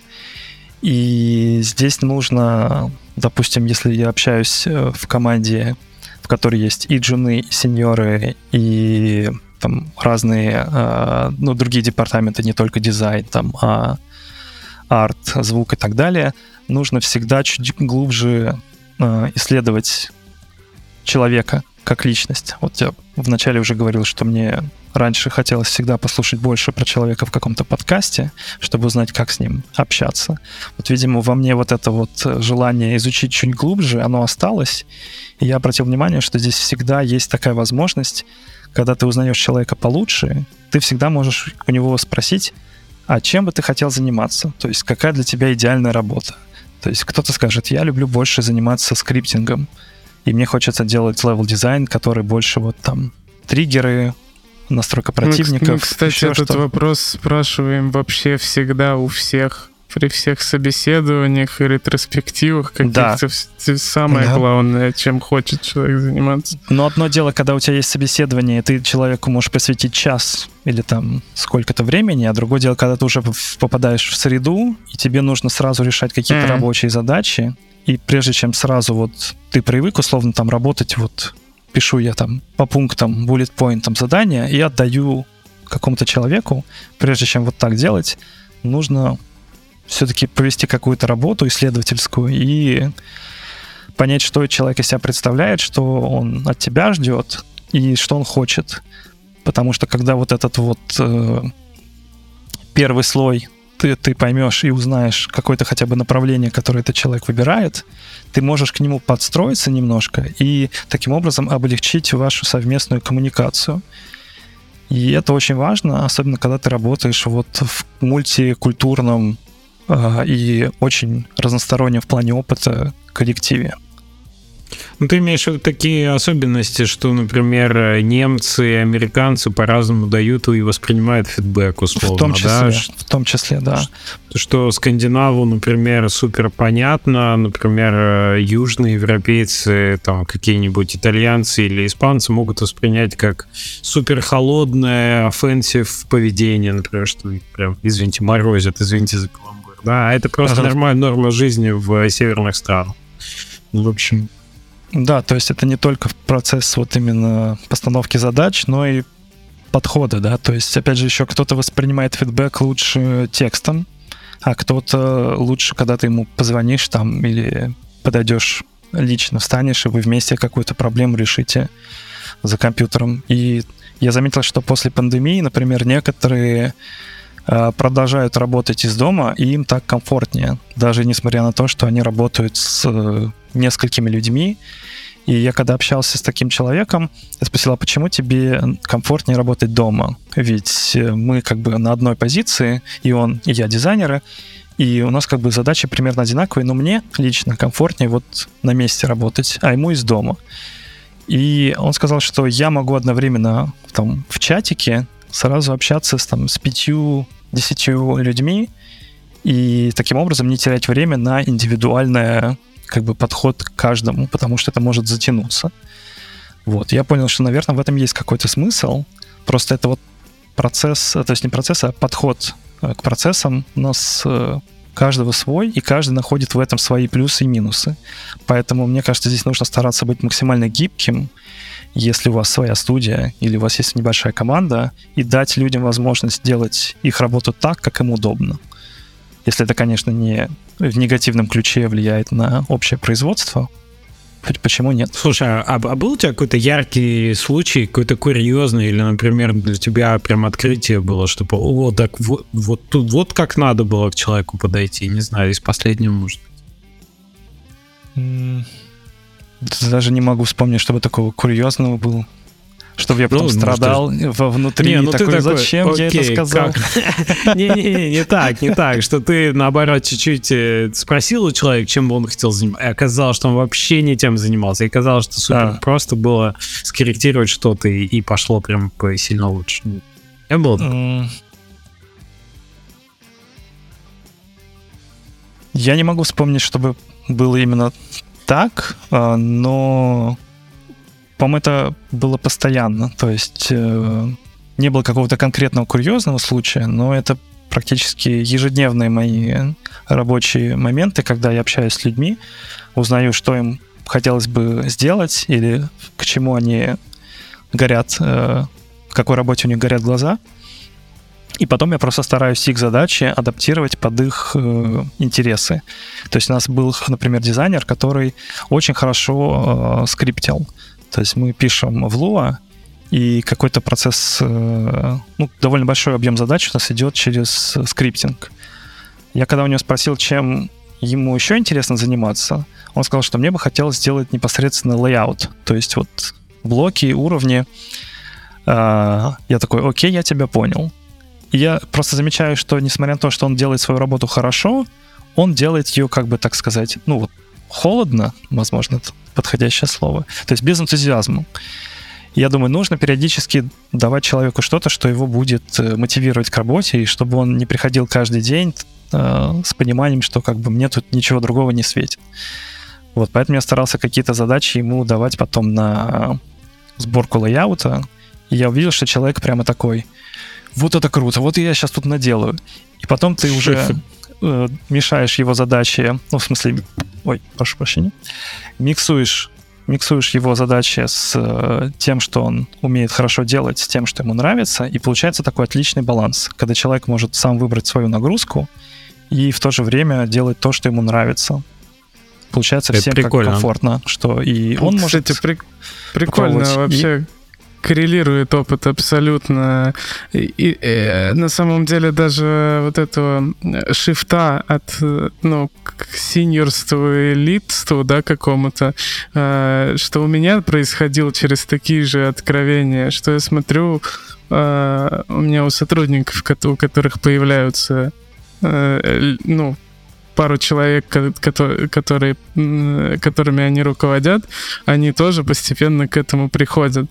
То есть э, правильно, правильный способ э, там, типа, руководить людьми и развивать эмпатию, а не вот как старый подход, типа, я сказал, делай, делай как, как я сказал. Это ну, реально... Ребята, с детьми то же самое. Реально абсолютно. сильно развивает.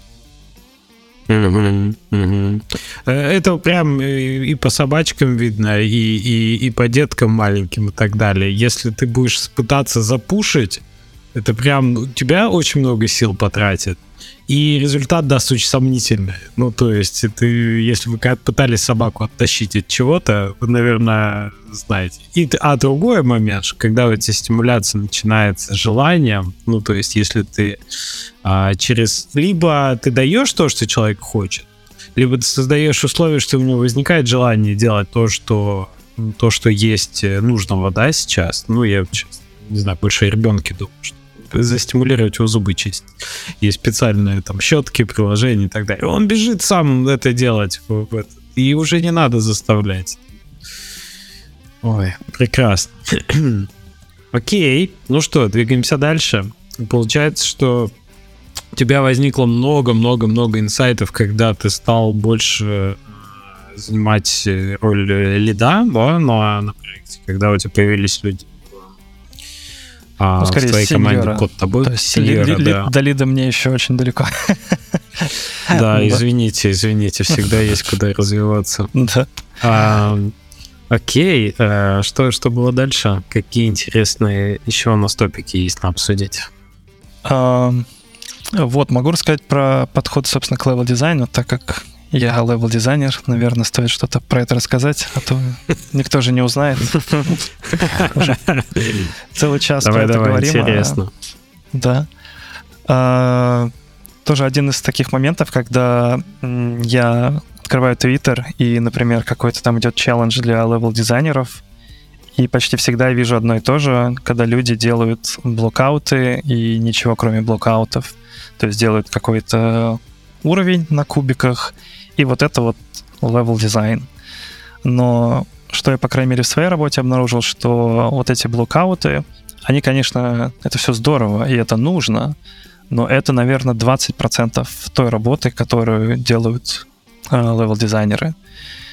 Вот. И нужно также правильно подходить э, к построению самой миссии, то есть что именно, какая будет задача, как, как, какие будут цели у игрока, потому что просто создать э, условно красивое, понятное, функциональное окружение э, можно, но связать это вот в потоке с э, тем, как это будет внедряться в саму игру, это отдельная история, и каждый раз она требует большого количества итераций. И это очень важно, потому что первая итерация, какой бы вы опытный не были, всегда будет плохая. То есть, чтобы сделать хороший уровень, включая там и блокаут, и скриптинг, и какие-то компоненты нарратива и миссию, с первого раза никогда не получится. И всегда нужно смотреть э, на фидбэк игроков. То есть сначала это можно спросить у своих коллег, но в любом случае дальше это будет итерация не через свои глаза, а через глаза а, другого игрока. И уже там наверное, с третьей попытки можно сделать что-то рабочее. Вот. И, наверное, попытки с пятой можно сделать что-то хорошее. Поэтому, если вы подходите к своей работе и ваш, ваш первый уровень, вам кажется, что он довольно неплохой, и вы на этом закончили, э, попробуйте всегда дать это другому игроку и посмотреть, как много инсайтов он вам даст. И не бойтесь э, что-то менять, не бойтесь э, какие-то вещи удалять, э, перестраивать, менять местами. Ну, в разумных пределах, конечно, но в любом случае с первой попытки ни, ни один уровень еще не создавался классным. А чаще всего, я говорю, с третьей он только будет рабочий, и, наверное, с пятой он будет более-менее хороший. Поэтому итерация ну, ты, это очень важный процесс. Кирилл, вот эти итерации, про которые ты говоришь, а они насколько серьезные? Это прям вообще, ну, прям прототипы, которые выкидываются и начинаются заново? Или это уже изменения каких-то частей, то есть твики, не знаю, в пределах 20-30%? Да, наверное, я немножко не, не туда ушел, я начал про блокаут и э, хотел про скриптинг больше сказать, но да, ушел в итоге все равно в продакшн. Э, но мы к этому вернемся. Да, про, про твики, я думаю, конечно же, речь идет о небольших изменениях. То есть там, да, в пределах 20, наверное, 30%, когда у нас какой-то flow уровня уже задан, э, и мы под, ну, начинаем подстраиваться под него. Э, тут есть тоже такой, э, наверное, инсайт из э, моей, моей э, рабочей Господи, все слова на русском забываю. Твики, инсайты, да, у нас все, вот это, вот это. Извините, есть ну, э, озарение, открытие. Открытие, рабочей деятельности, Кирилл. Что спасибо большое, Леш. Вот, э, если мы делаем какой-то плейтест и мы видим, что игрок ведет себя определенным образом, а мы этого не хотим, допустим, он выбирает всегда э, маршрут А, а мы прям очень хотим, чтобы он выбрал маршрут Б. И я понял, что мы очень часто пытаемся его все-таки скорректировать под маршрут Б, который мы хотим.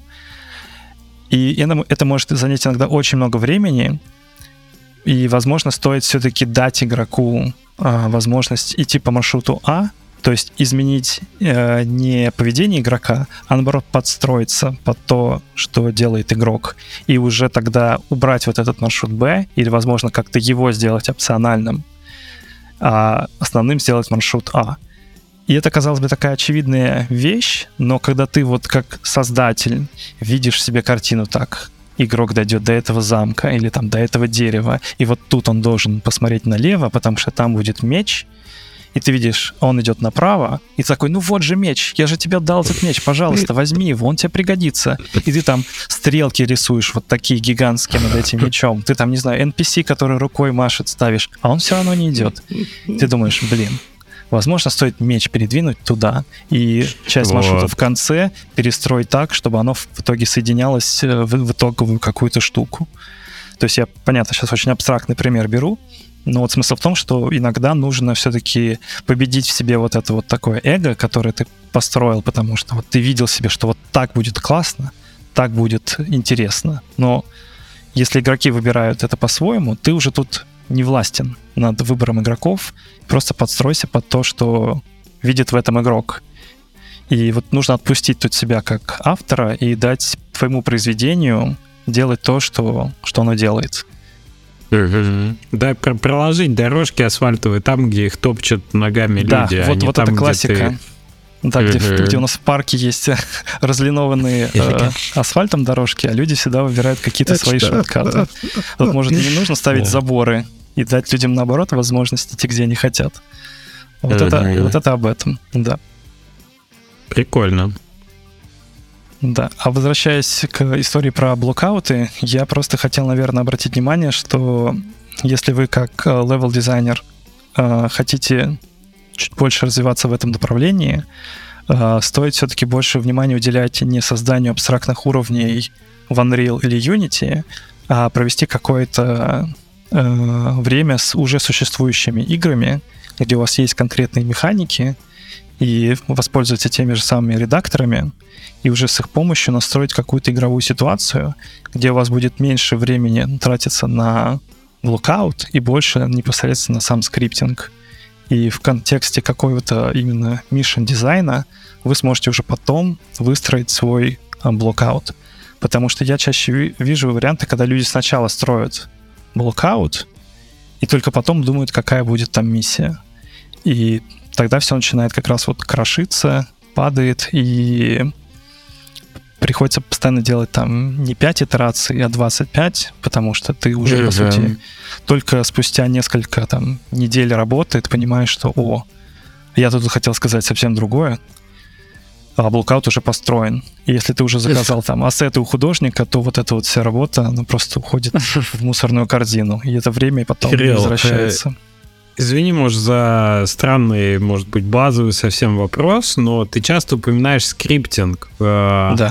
И мне вот интересно, как человек, который с левел дизайном так сильно не сталкивается, ни в наших проектах, ни профессионально, да, насколько скриптинг сейчас является ну, базовой вещью для левел дизайнера и что вообще там скриптуется? Я бы сказал, что это основной, наверное, скилл, и он занимает половину как минимум половину времени, иногда больше. То есть на том уровне, на котором вы хорошо владеете построением уровней, там, приемами композиции, э, направляющих линий и так далее, на таком же хорошем уровне вы должны разбираться в скриптинге, конкретно в каком-нибудь языке программирования. И при этом не нужно быть э, прям программистом и знать э, все возможные там функции и на уровне программиста писать фичи, но какие-то базовые вещи, там, что такое переменные, э, там, что такое if, стейтменты, лупы, э, какие-то э, массивы, что-то такие вещи, которые вы можете потом собрать воедино и придать какой-то смысл. То есть самое банальное это когда вы нажимаете где-то кнопку или рычаг, и у вас где-то там в другом конце открывается дверь. Вот если вы сможете нечто подобное создать, пробуйте больше вот с этим играть, потому что это непосредственно работа левел-дизайнера, создавать интересный игровой опыт внутри пространства. И я даже рекомендую делать уровни не массивными с огромным количеством там горы, лес и так далее, а наоборот стараться делать их максимально компактными, но насыщенными в плане скриптинга.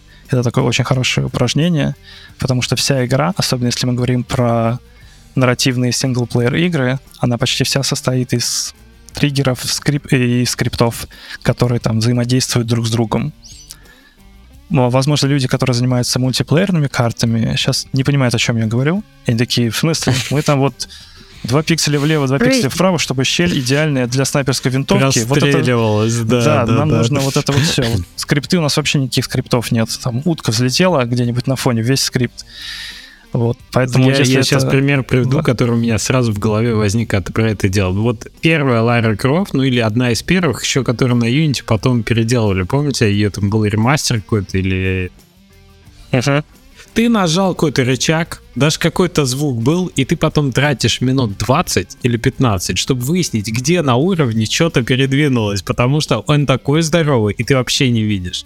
И мне понравился ноу-клипа, когда они делали отдельный, отдельную документалку про uh, Half-Life, uh, вот Black Mesa, да, которую делали ремастер э, первого ага. Half-Life, Одна из штук, которой они очень много внимания уделяли, и я, кстати, играл в Black Mesa недавно, снова попробовал, очень прикольно, конечно, что вот когда ты где-то что-то нажимаешь, ты видишь, где что-то происходит. Типа ты вот так расположен по области видимости, что ты видишь, либо ты видишь, где, куда тебе надо идти, либо ты видишь, что там что-то двигается, либо там электричество было, оно выключилось, либо вода вытекла или уровень там поменялся, да.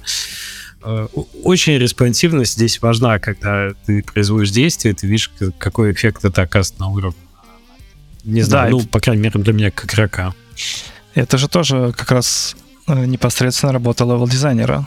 Сделать э, механизмы и э, форму уровня таким образом, чтобы ты вот эти вещи считывал. Если ты нажал здесь рычаг, ты должен понимать, где и какая дверь открывается. Поэтому я говорю, если делается только блокаут, без вот этих вот скриптов, это не level дизайн, это просто болванка для художника по окружению. Поэтому сначала желательно все-таки понимать, для чего это делается, какие у нас э, функции выполняет уровень, что мы хотим дать игроку. И только потом уже дорисовывать э, блокаут.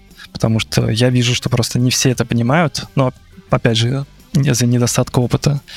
Поэтому, мне кажется, он как раз хорошо нарабатывается, если вы уже работаете с существующими играми, где у вас уже есть там 10-20 механик, и вы сможете уже примерно представить, какие из них вы будете использовать. Потому что когда вы открываете тот же Unreal или Unity, у вас нет механик, но у вас есть canvas, да, то есть это сцена пустая, и вы такие, сейчас я тут накидаю скал и деревьев, и будет все классно. Вот, и, ну, да, будет красиво, но будет ли это функционально и будет ли это интересно игроку э, в уровне? О, да. Я сейчас понял, о чем ты говоришь. Очень хорошо. На таймлоудере у нас вроде было движение в 2D ну, сфере, но так как все было в 3D замоделено, у нас прям были моменты, когда изменения приходили на поздних стадиях. То есть уже все э, плюс-минус отрисовано, и мы понимаем, что что-то не работает, что-то надо добавить и так далее. Эти решения так всегда полез, Ну, то есть ты прям видишь, где это нахлобучили прямо поверх уже отрисованного уровня, и оно как бы и в общую как это, масса, да, распределение масс не очень попадает. Либо это что-то очень маленькое, такое мелкое и не соответствует важности этого объекта, либо оно какое-то огромное, потому что надо эту стену сделать. В общем, да, все надо вовремя, очевидно. Сначала, сначала зачем, потом как. Ну, в общем. Да, я тут еще один хотел процесс рассказать, который э, мы тоже использовали. Э, он хорошо работает на этапе прототипирования проекта. А, допустим, сейчас а, я скажу название процесса, это а, так называемый action blocks. Это мы взяли из разработки Titanfall 2. Там была замечательная лекция на GDC, где они рассказывали, как для Titanfall 2 они сделали уровни. И, на мой взгляд, Titanfall 2 — это, наверное, один из лучших проектов в плане левел-дизайна. И вот как раз отчасти благодаря тому подходу, о котором они там рассказывают в лекции, и он называется Action Blocks. Что это такое? Это когда у нас есть э, начало разработки, есть э, этап прототипирования, у нас есть набор э, определенных механик, которые мы хотим иметь в игре, и у нас есть э, отдел левел дизайна. И тут мы даем такую неограниченную свободу. Мы говорим левел-дизайнерам, ты можешь бежать, ты можешь стрелять и условно прятаться в укрытии, и у тебя есть там механика портала, допустим. Сделай любой уровень, чтобы он был классным, не ограничивая себя ни в чем. Вот, но только используя эти механики. И дальше э, собственно, вот как рассказывают ребята из Respawn, они делали там, по-моему, 50 или около 100 разных таких уровней, максимально просто примитивных с точки зрения арта, но вот просто прототипы, которые потом запускаются всей командой и играются, и они смотрят, насколько это фаново, насколько это прикольно. Рядом сидит условно один программист и такой хватается за голову, если его не ударил э, то, что он увидел, и он остался живым, значит, мы можем это сделать вот технически. Да, и вот мы э, с подобным же э, подобным образом пытались э, набрасывать уровни для одного из наших проектов и поняли, что это действительно работает. То есть мы делаем сначала очень такие черновые прототипы, там условно 50, потом мы их просеиваем вот через такое сито технических ограничений, потом смотрим, что из этого фановое, и у нас остается там 5-10. И в итоге к концу этих итераций, опять же, там можно что-то добавить, что-то исправить, где-то какие-то вещи совместить вместе, у нас остается там 3, 4, 5 Э, лучших уровней. И они уже изначально вот фановые и интересные, мы знаем, что мы от них хотим, и дальше можем уже их понять, где мы их можем в самой игре э, поставить. Там будет это в начале, в конце, в середине и так далее. И это действительно рабочий очень процесс, то есть если есть уже понимание, особенно это хорошо, наверное, на сиквелы работает, когда уже есть понимание того, что хочется добиться в точнее, какие у нас функции уже есть изначально, и что мы хотим сделать больше, лучше и интереснее, э, вот можно использовать этот подход и подтверждаю своим опытом, он, он работает. Поэтому тоже Класс, такое интересное... ссылочку дадим обязательно на это видео. Да, на это GDC. Угу. Да, я там ее оставил. Э, да, это, наверное, про процессы в левел-дизайне. Блин, прикольно. А ты, ты говорил, что ты когда-то сотрудничал с... Есть у тебя какие-то видео доступные или курсы вот этого твоего подхода в виде чего-то, что можно послушать тем, кто хочет глубже окунуться в это дело? А, или ты можешь... Про какой именно подход? А, ну, ну, вот мудрость свою ты шерил в виде а, каких-то обучающих материалов, не а, знаю. Да, я записывал, э, по несколько видео было э, стримов. Мы на канале Манжета ГД э, выпускали парочку посвященных левел дизайну. И еще я довольно часто в Твиттере что-то такое пишу. Э, то есть и потом из этого иногда вырастают статьи. Тоже на, по-моему, манжетах я выкладывал несколько статей по левел дизайну про подходы мои, подходы к прототипированию и документации уровней. Вот, я, наверное, потом тоже могу там докинуть э, ссылочки, если кому-то интересна эта тема глубже.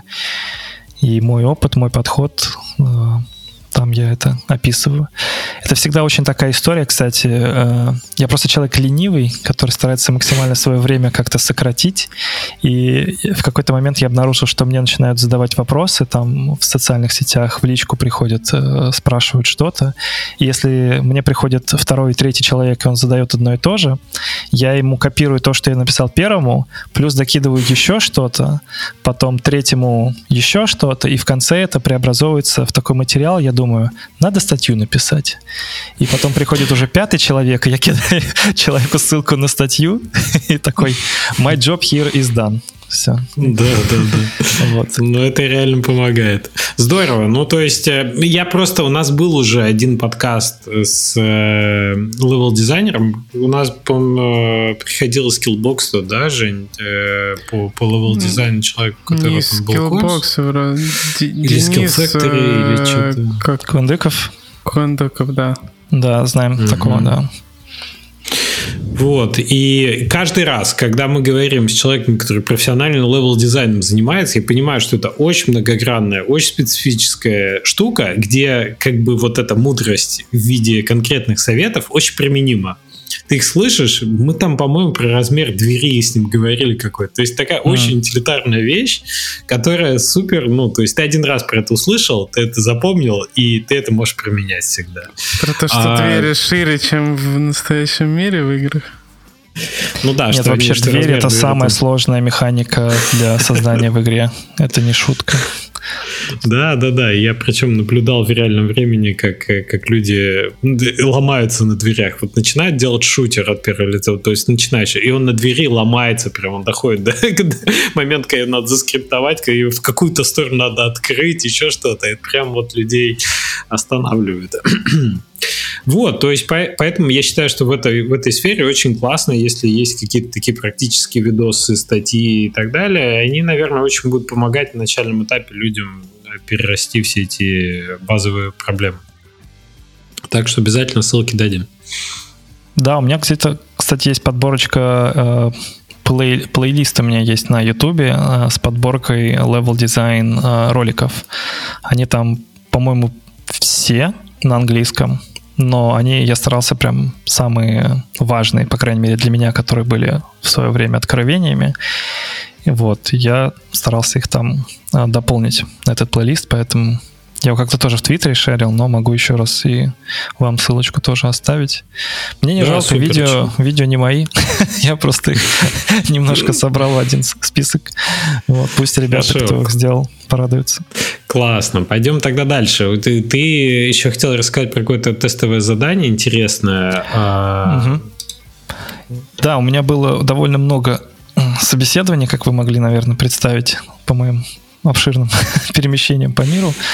А, и я просто сталкивался также с плохими тестовыми заданиями, поэтому, возможно, то, для кого-то, кто ищет работу и с чем-то подобным столкнется, у него сразу будет некое понимание вообще, стоит ли связывать свою жизнь с этой компанией.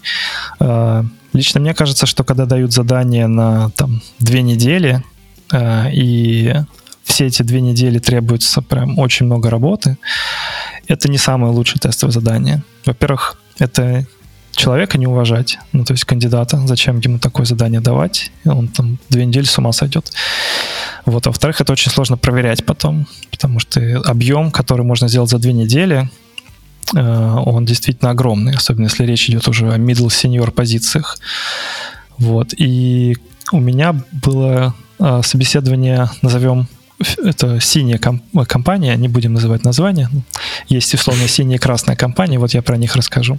Значит, в синей э, было собеседование такое, что мне дали тестовое задание, э, кажется, на 4 дня, но дело даже не в количестве дней, а в, в самом задании.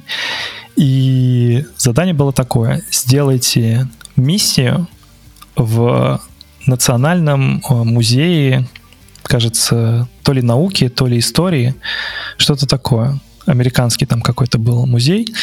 Вот. И на этом все. И это очень интересное задание, на мой взгляд, потому что у тебя уже есть canvas, то есть есть э, уровень, который не двигается, то есть не нужно никакой блокаут здесь делать, он уже существует в реальном мире. И я э, начал задумываться, а что это, собственно, за музей? И я не знаю, работает ли это в других Google картах, но конкретно в американских есть возможность сделать панорамы даже внутри зданий. И конкретно этого музея была панорама. То есть я находясь в любой точке мира, мог зайти в этот музей виртуально через вот эти Google панорамы, посмотреть каждую из комнат этого музея и продумать пространство, продумать геймплей, который будет подходить вот под э, под, под этот environment. И что самое еще классное, знаете, что э, классное есть в музеях? У каждого музея есть брошюра, в котором есть мини-карта, максимально примитивная, э, в примитивной в хорошем смысле. То есть она очень простая и понятная всем, где куда идти, где какая э, локация, как это сказать, не локация, а, наверное, тематика mm-hmm. каждой комнаты, и ты можешь примерно понять э, там какое окружение будет. Вот, я, значит, скачал с официального сайта этого музея их брошюру с уже подробным планом, там 2-3 этажа. И дальше делал вот такой вот панорамный, э, сам для себя делал панорамную экскурсию через вот Google Maps. И таким образом у меня было полное понимание пространства, а дальше я уже в голове э, расставлял какие-то там триггеры, расставлял противников, думал, как это можно интересно в этой локации что-то сделать игровое. Вот. А, это, на мой взгляд, было одно из самых интересных тестовых заданий. И если у вас есть какое-то похожее задание для э, левел-дизайнеров, или вы планируете сделать тестовое задание, мне кажется, можно использовать этот опыт и сделать что-то подобное, потому что это действительно покажет, насколько человек хорошо разбирается именно вот в дизайне миссий, как он может, используя уже конкретное пространство, э, сделать что-то интересное. А второе тестовое задание, которое у меня было, э, вот это было в красной компании. И красная компания, э, в отличие от синей, делала немножко другое. А, там было довольно, а, ну, назовем его банальное, за неимением лучшего слова, но оно, скажем так, привычное задание. Сделать уровень в определенном сеттинге э, с определенными правилами под конкретную игру. И дали тоже, мне кажется, два или три дня что очень короткий срок, как мне показался, но они это сделали специально. И как только я за два или там за три дня, уже не помню, сделал этот уровень и отправил им, они мне сказали, все классно, а теперь мы тебе даем еще два дня, вот наш фидбэк. И это был первый mm-hmm. раз, когда меня попросили сделать э, задание с фидбэком. И мне кажется, это тоже отличный подход, который показывает, что это вы можете э, не только сделать что-то классное и предоставить это, но и также вы можете показать, насколько хорошо вы, э, получая, получая фидбэк, можете его считывать и адаптировать свою работу под чужие комментарии. То есть это банальные комментарии могут быть как игрока, так и комментарии э, лида.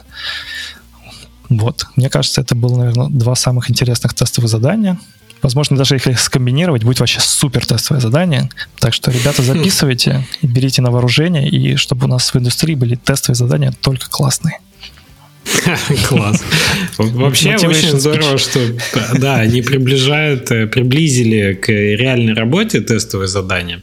Я считаю, что очень много обнаруживается в момент выдачи фидбэка, очень много обнаруживается неочевидных вещей. Только человек реагирует на него, только он начинает его внедрять, да, опять же, ты сказал считывание, очень глубокое слово, потому что ведь можно просто не понять, понять на 30%, понять на 50%, на 70% тот фидбэк, который дан. А ведь ты будешь его давать примерно так же в работе. И ты можешь ну, рассчитывать, что будет какой-то период адаптации, процент может повыситься, но, скорее всего, если он понял только на 30, что тут что-то не так, наверное. Вот. И да, это классно, это классно. Это ближе к работе уже. А, Кирилл, у тебя была и интересная недавно штука в Твиттере, которую я наблюдал. Когда ты делал а, уровень из Elden Ring на Unreal Engine. Мы немножко за кадром поговорили, и я обнаружил для себя удивительно, что, оказывается, это делал вообще один, в одного, можно сказать, человека. А мне казалось, что это более какой-то масштабный проект. Что это был за, за эксперимент такой у тебя лично? Неужели ты готовишься к новому собеседованию, и поэтому снова открыл Unreal? Что? Не готовлюсь. А, да я в целом люблю просто работать с Unreal. Мне нравится движок, мне нравится функционал. И не так давно, ну, относительно не так давно, а, там появилась библиотека Megascans с огромным количеством вот этих э, ассетов э, высокого, высокого разрешения. И я тогда как раз играл в Elden Ring, и мне э, очень понравилось, как, как там сделан левел дизайн, и захотелось сделать что-то вот подобное. И как-то сложилось вот так в моей голове, что я смогу скомбинировать э, какой-то простой сделать уровень в плане левел дизайна и заодно поработать с э, э, в Unreal. Потому что пятую версию я почти не трогал до того времени. То есть я очень много работал с четвертой, потом вышла пятая, у меня было много основной работы, я как-то личными проектами не занимался. А тут я подумал, что это хороший повод вспомнить Unreal, э, изучить новый Unreal, попробовать новую технологию и попробовать вот такое для себя упражнение сделать э, левел по мотивам Elden Ring. И оно все сложилось э, скорее больше в арт, потому что все-таки эти мегасканы, они больше про красоту и вот этот реализм, да, и нельзя сделать реализм наполовину. Поэтому при, пришлось сделать прям максимальный environment art. Это то, чем я не занимаюсь на основной работе. И это, наверное, тоже было своего рода отдушина, потому что когда ты делаешь там 2-3 года один и тот же проект, ты его видишь уже вдоль и поперек, и там в какой-то момент э, делаешь только вот скрипты условные и там чинишь баги, душа, душа хочет красоты. Вот. И тут как раз мегасканы с их э, огромной библиотекой э, позволяют тебе проявить себя как художника. Вот. Но тут кого, насколько э, Э, обделила или не обделила судьба э, зрением. Э, к красоте, надеюсь, меня не обделила. Вот. Я попытался это в своей работе, вот этой в Unreal, реализовать.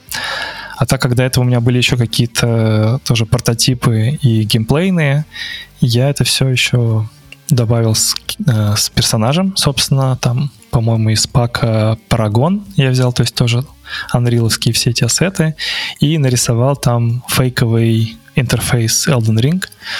А, поэтому если смотреть на этот ролик э, с просонья, может показаться, что это действительно Elden Ring. По крайней мере, вот у меня была такая цель. И судя по комментариям и общим отзывам, людям понравилось и сказали, что Кирилл молодец. Так что я тут не хочу давать оценку своей работе, потому что я-то вижу все свои проблемы, вижу все косяки, и синдром самозванца никак не, не заканчивается, который говорит, ну ты же левел-дизайнер, что ты вот полез в этот, в этот арт? Он, Кому он ты тут что-то пытаешься обычно. доказать, да.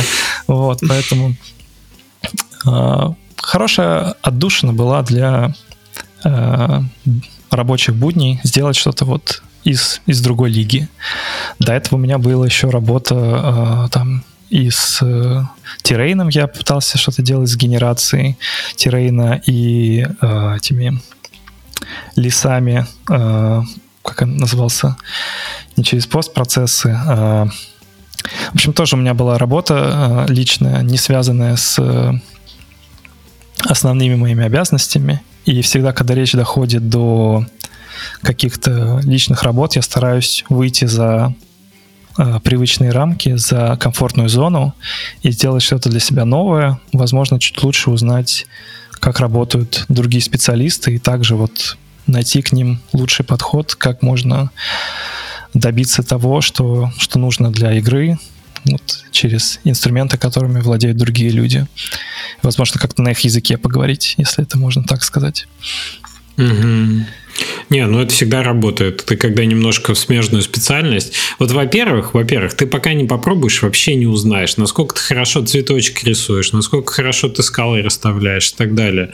А когда ты так плотно взаимодействуешь и с художниками, и с environment артистами непосредственно, да, если ты левел дизайнер, когда ты немножко глубже попробовал попрограммировать что-то на блюпринтах, уж не знаю, как ты там связывал это все воедино, ты прям начинаешь э, лучше делать уровни, лучше делать свою основную работу, потому что ты чуть-чуть дальше думаешь, чем, чем раньше. Это прикольно. Это всегда да. развивает. Конкретно в этой работе я для себя обнаружил, опять же, такой revelation, insight, э, откровение, что внезапно уровни не квадратные, и блокаут, который делаю я, не очень хорошо подходит под реальные э, ну, под реальность, э, под реальные э, объекты. И если у меня болванка уровня, состоящая из блоков, была такая очень, э, ну, собранная из примитивных геометрических фигур, то когда ты начинаешь ставить на это все скалы, которые вообще максимально хаотичные, и у тебя здесь сбоку появилось что-то, с другого боку появилось что-то, и оно уже не так, как ты планировал. И вот тут уже смещается фокус э, там одного кадра на что-то другое, игрок начинает это не замечать, идет в третью сторону, и все начинает ломаться. И я понял, как много делают наши художники по окружению, ну, конкретно в Remedy, чтобы наши несчастные блокауты привести к реальной жизни, и потом, чтобы они сохранили свою изначальную функцию. Вот. Теперь Прикольно. я, когда обращаюсь к нашим художникам по окружению, говорю, дай мне библиотеку ассетов, с которыми ты будешь работать, я тебе соберу из них там какой-то кусочек. Не буду делать это вот э, блоками, потому что потом это все равно не сработает. Так я хоть накидаю mm-hmm. что-то, но оно будет примерно подходить под то, что у нас есть, и там будет чуть меньше изменений, чем если бы стояли просто кубы повсюду. Да, ты, ты, ты, ты прав. Во-первых, тебе проще как будто бы мыслить уже такими, ну, более приближенными к боевой задаче. Проблема в том, наверное, что у тебя не всегда на этапе блокаута могут быть эти ассеты, которые будут реально. Да, естественно, да. Это, это, кстати, не тоже всегда. боль разработки, что когда вы начинаете делать новую игру, вы не знаете, что там будут, будут какие ассеты, какие механики, и вы так их воображаете, вот они, наверное, будут работать вот так. А потом mm-hmm. оказывается, что они работают не так, и опять приходится все переделывать, подстраивать. И вот она, настоящая разработка игр. Да, всегда, всегда есть исключения. А, ну, кроме, кроме вот этого проекта с Elden Ring, ты же вроде и для Portal 2 что-то делал. А уровни? Да, я на самом деле это хотел еще увязать, наверное, с тем, что я говорил ранее про э, выборы редакторов против выборы э, движков. То есть я тоже mm-hmm. открыл для себя редактор Portal 2 очень поздно, уже, по-моему, 10 лет спустя. Вот, и я обнаружил, насколько он простой и насколько он доступный. То есть там есть у них э, непосредственно source, где можно делать, понятно, что угодно. Но конкретно в Portal 2 есть небольшой редактор, который прямо внутри игры встроен, и он представляет из себя такой левел дизайн в миниатюре. Но при этом, мне кажется, это хороший тренажер для людей, кто хочет попробовать себя в левел дизайне. Я вот рекомендую начать с него. Допустим, вы плохо разбираетесь в Unity, плохо разбираетесь в Unreal или вообще их ни разу не трогали, но очень хочется, попробуйте вот Portal 2, тем более, что он там, мне кажется, есть на каждом Steam аккаунте, если нет, то он стоит каких-то там э, совсем дешевых каких-то, э, стоит совсем дешево. И вот прям внутри него есть вот этот э, редактор. Обязательно попробуйте, рекомендую.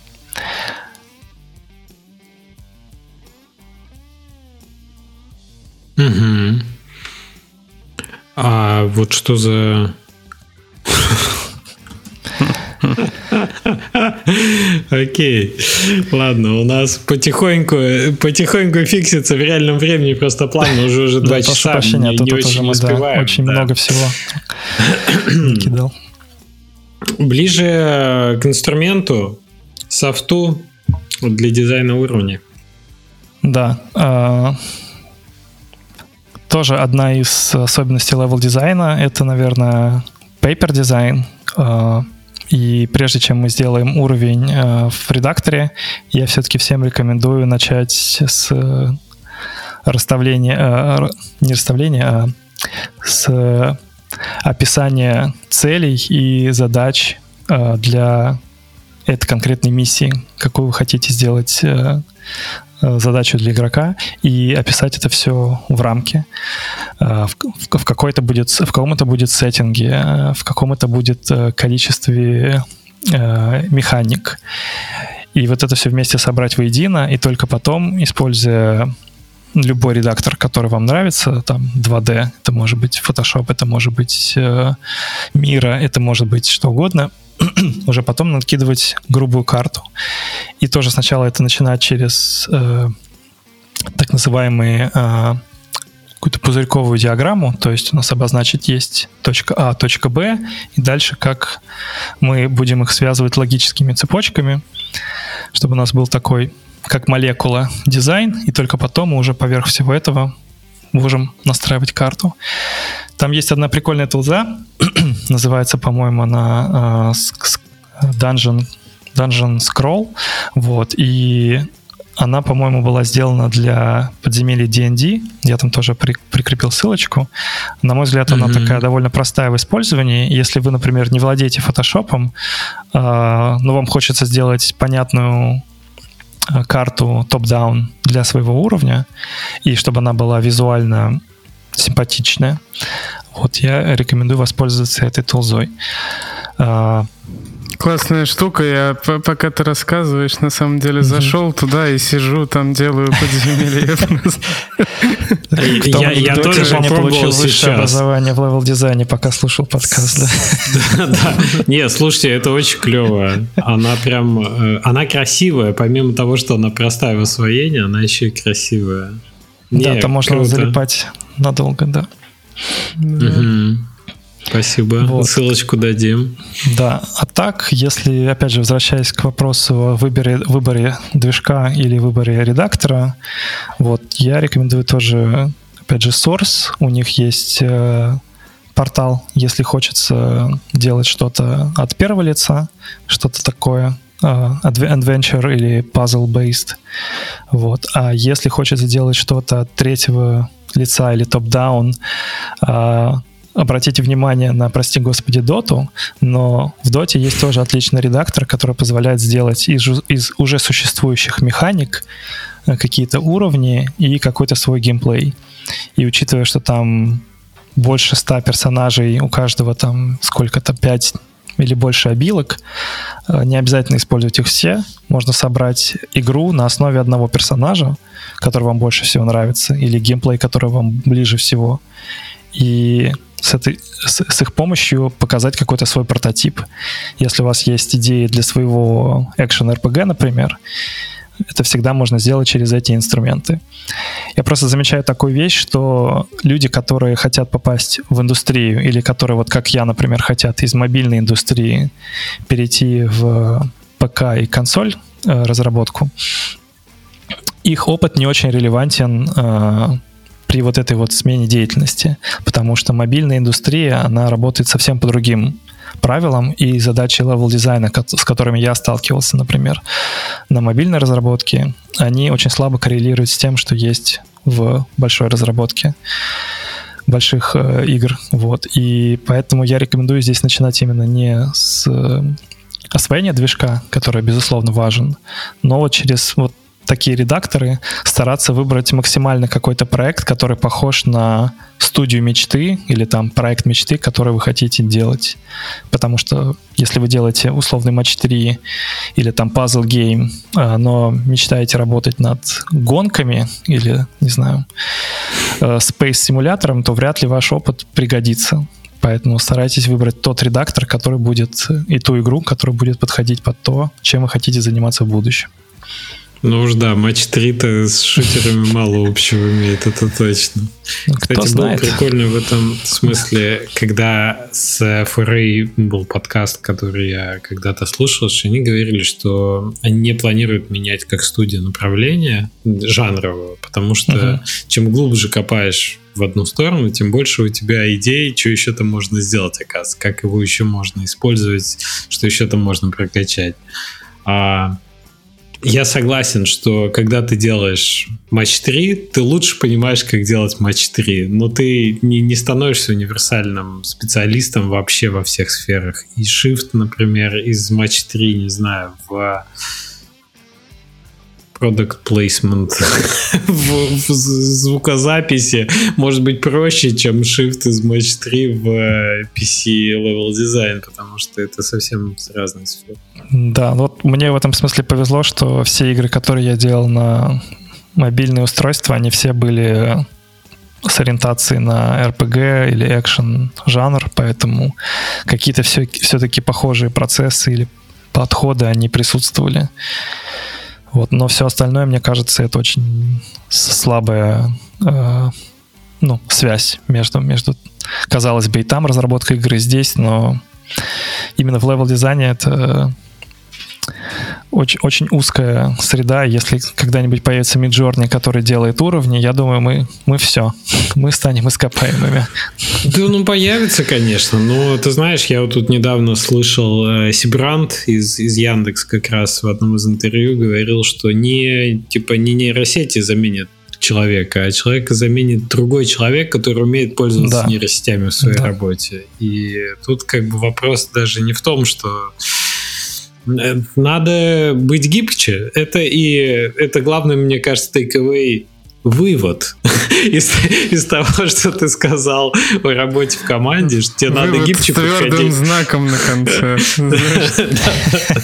Да, да, да. Что тебе гибче надо подходить к людям, с которыми ты работаешь в командной работе, и тебе гибче надо быть в плане инструментов. тех инструментов, ресурсов, которые ты используешь. Всегда появляется что-то новое, и главное, чему тебе надо учиться, тебе надо учиться учиться постоянно.